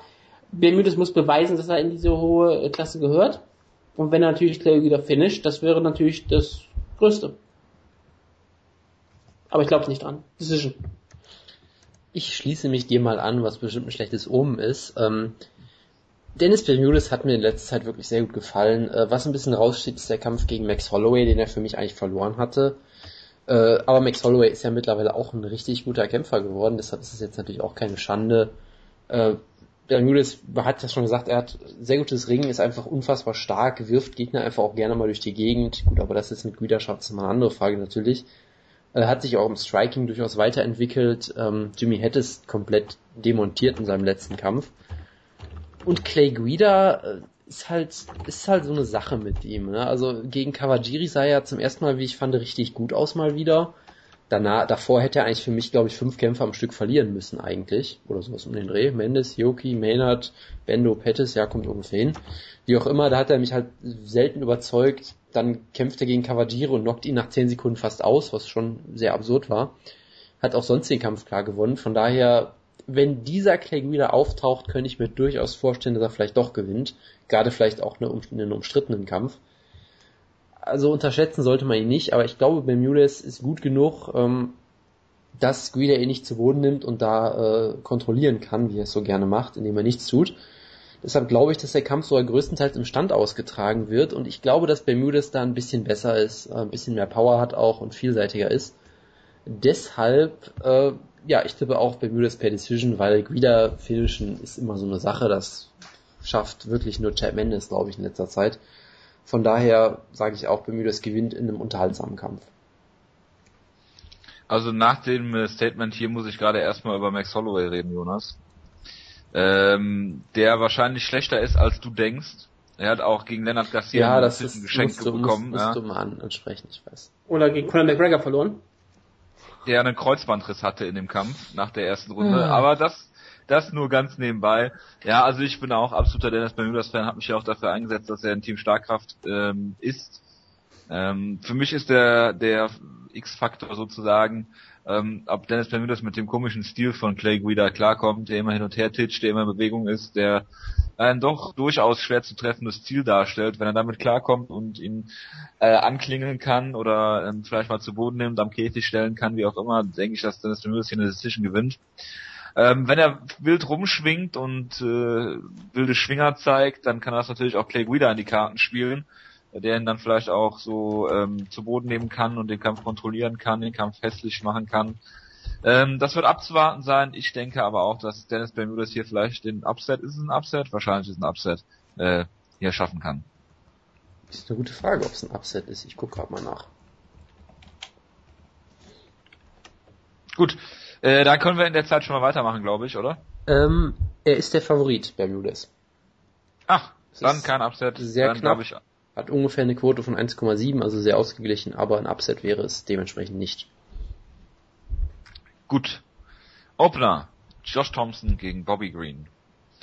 Ich weiß jetzt nicht, wen ich zuerst hören will. Äh, na, na, also ich, ich kann es ja ganz kurz machen, äh, nachdem King Kevin Casey zuletzt äh, sehr überzeugt hat und brutal äh, per Knockout gesiegt hat mal wieder, wird natürlich King Bobby Green auch hier groß überzeugen und Josh Thompson besiegen und mehr muss man da eigentlich auch nicht zu sagen, oder? Du wolltest, dass der Spencer Fischer bald zurückkommt? Das hoffe ich Das- sowieso das ist- immer. Das Ich ist hoffe, mein Running Gag. ich hoffe immer noch, dass der Kampf gegen Karl Uno Ja. wiederholt wird, wo er besch- wo Ich weiß, Uno dass du es beschissen nie hörst, Wutke. Aber das ist eigentlich immer mein Running Gag. Ja. Great minds think alike. Ja, absolut. Und Jonas ist auch noch dabei. Ja, also, ähm, ich muss Hey. kurz machen. Was denn? Nichts. Ich finde, Josh Thompson äh, sollte hier den Kampf gewinnen. Einmal, weil ich Bobby Green auf den Tod nicht ausstehen kann. Gut, Josh Thompson ist jetzt auch nicht der Sympath vor dem Herrn. Aber ähm, in, der sagen. UFC, in der UFC hat er durchaus gezeigt, dass er ein Top-Kämpfer ist, wie er äh, Nate Diaz ausgenockt hat zum Beispiel. Ähm, hätte die Decision gegen Bendo auch gewinnen müssen eigentlich, hat damit gebrochener Hand, äh, Hand sich durchgekämpft. Die größte Ähm, Robbery aller Zeiten. Ja, du hast Ross Pearson gegen Diego Sanchez nicht gesehen? Das war der Witz, dass Ich der sage sich Josh Thompson so über aufregt. Und da haben die ganzen Medien sich doch über, über den Kampf aufgeregt. Ich habe immer gesagt, Benenza hat den Kampf klar gewonnen. Dazu stehe Ja. ich weiterhin, dass Benenza den Kampf klar gewonnen hat. Okay, gut. Äh, ich sage, Thompson knockt ihn aus in der zweiten Runde. So. Tatsächlich, Ich habe ehrlich gesagt, wie man sich an Bobby Green denke, habe ich überhaupt keine Ahnung, wie er überhaupt aussieht. Ich habe nie ein Bild, ja, das weiß ich, aber ich habe nie so ein Bild von Bobby Green im Kopf. Ich weiß nur, dass er Jacob Workman besiegt hat und darüber haben wir uns totgelacht bei Grissom, der dann geweint hat und das ist sehr schön. Und ähm, Schöne Grüße Josh. Thompson, ähm, wie gesagt, ähm, ja, ist ein, eigentlich ein Top-Kämpfer, den ich auf den Tod nicht aufstehen kann. Und anders als Matt Brown, ich habe Matt Brown, ich brauche Josh Thompson nicht, sage jetzt mal so. Und deswegen hoffe ich einfach mal, dass Jonas mal recht hat und die King-Theorie weiter sticht und dass Bobby Green ähm, Josh Thompson mit dem Flying Knee ausnockt. Ich, ich kann dir kurz sagen, wie Bobby Green aussieht. Ich gebe dir zwei Tipps. Er hat äh, eine Glatze und viele Tattoos. Das hilft dir auch bestimmt jetzt weiter. Und bestimmt athletisch gebaut, ich weiß. Und äh, äh, verwendet sehr viel Zeit damit, seinen Bart zu stylen. Also wenn ich vielleicht nochmal ernsthaft was sagen sollte, ich, Ich wusste glaube, wirklich nicht, dass er einen Bart hat. ich glaube natürlich auch, dass Josh Thompson eigentlich der bessere Kämpfer ist. Ich traue Bobby Green vielleicht durchaus ein Upset zu, gerade weil Josh Thompson vielleicht äh, in der ersten Runde der Arm abfällt oder irgendwelche solchen Geschichten. Das passiert ihm ja durchaus mal öfter. Es ist nicht Jamie Warner. Ja, aber er ist fast so schlimm. Äh, vielleicht bricht ihm auch der Knöchel, das kann natürlich auch sein, genau. Ähm, prinzipiell halte ich von Bobby Green aber eigentlich durchaus viel. Manches davon ist sicherlich Gimmick, manches meine ich auch ernst. Das ist mittlerweile echt schwer zu trennen, selbst für mich selber.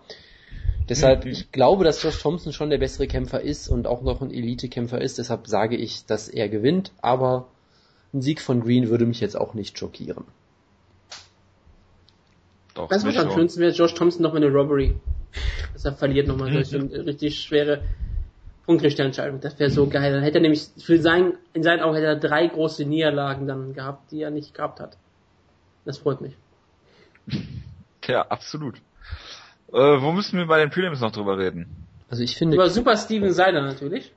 Ja, Also dann- nur, dass er kämpft. Ich habe keine Ahnung, wer sein Gegner ist. dann preview mal bitte. Nohad Lehat. Genau, preview mal Das ist so bitte. ein Israeli, glaube ich, der bei Fight Pass letztes Mal Ja, aufgekämpft der hat. wurde in seinem letzten Kampf brutal ausgenockt mit einem Flying Knee.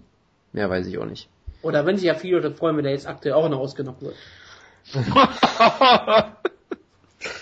Und das Problem ist, das wird leider passieren. Also ich weiß nicht, ob, ähm, wie Super Steven Seiler in der Diskussion steht. Und ich hoffe aber, ähm, dass es gut ausgeht. Aber Super Steven Seiler ist halt super. Und der gewinnt. Oh Gott. ja, ich ja, Josh Masvidal ist sicherlich noch ein interessanter Mann. Cruikshank äh, hat jetzt ähm, in seinem letzten Kampf äh, hat er, glaube ich, diesen äh, Upset geschafft gegen Eric Koch, den er da so brutal ausgenockt hat. Ähm, Im Prinzip ist äh, Darren Cruikshank aber auch eher so ein Blender. Ähm, ich glaube, dass Masvidal ihn hier entweder K.O. schlägt oder klar äh, die Decision gewinnt. Kyle Kingsbury kämpft gegen Patrick Cummins, Auf den Fox. Nemesis. Ja, klar. Den Nemesis von äh, Dan- Daniel Cormier Also- und also- äh, Patrick Cummins. Also wir dürfen ihn ja Pat nennen, wir kennen ihn ja persönlich, wir sind da Pat. ja, ja. Auf jeden Fall. Ja, Ob äh, wir ihn Patrick oder Pat nennen, ist aber kein Unterschied, weil es ist beides per Du. äh, Hernani, Wir nennen ihn ja nicht, ja, so, ich wollte nur sagen, ja nicht Mr. Cummins, aber ich gut. wollte nur Hey, Jonas sagen, nennt ihn ja Pet mit E. das ist egal. Ich wollte noch mal sagen, Hernani Perpetual kämpft, da wird Wutke jetzt bestimmt wieder irgendeinen Witz drüber machen wollen gegen Mobile, ja, gut. Wir, wir berauschen den Sätzen der Thermodynamik hier. Sehr der gut. Schlagkraft. Und damit haben wir es dann, glaube ich, auch endlich mal. Kai Kingsbury, ja. Super. Wir sind am Ende. Ja, das sind wir auf jeden Fall. Superstar. Mhm. Aber ich, aber weißt, was, was richtig geil ist, wir haben nämlich noch was vergessen. Das ist mir gerade eben eingefallen. Du Ja, wolltest über den Rosenpanzer reden. ne? Nächsten Freitag. Richtig! ich- Bachelorette war am Ich, Mittwoch. ich wollte jetzt eigentlich anmerken, dass nächsten Freitag äh, Phil Brony gegen die Carol Parisian stattfindet, glaube ich. Da sind alle Stimmen. Toll. Das war Awkward Silence jetzt. Ähm, reden wir über die Bachelorette. Oh Gott. Ja. Du hast es gesehen, äh, meine Freundin hat es mir aufgenommen. Und äh, kurz die... Deine Freundin äh, ist nicht geschaut. Doch, sie hat's geschaut und mir dann aufgenommen. Ich erwarte, dass sie in dieser Sendung irgendwann auftaucht, wenn Pascal Kraus im, in der Finalshow ist. Wenn Pascal Kraus in der. Finalshow ist, sollte er bestimmt hier sein. Sollte sie auftauchen hier. Ich glaube nicht, dass Pascal Kraus in die Finalshow kommen wird, weil, es auch, weil er auch nie er auch in, in, in den Highlights zu sehen war. Ja, aber das, das war ja der Grund, warum ich irgendwie im Hinterkopf hatte, der kommt weiter, weil das RTL immer so macht. RTL, äh, wenn du die nicht melken kannst, weil du die also nur einmal in der Sendung hast, dann wirst du, wenn sie in der ersten Sendung überhaupt nicht auftreten. Deswegen habe ich diese Angst, dass auch mal Pascal Kraus bis ans Ende geht. Aber das wäre ja schrecklich. Ich meine, Pascal Kraus war ja der Einzige, den sie nicht geliebt hat. Das fand ich sehr schön. Der hatte der einzige relativ schreckliche Gespräch mit ihr gehabt und sie hat ihn nicht verstanden und ich fand ihn zu viel, too much.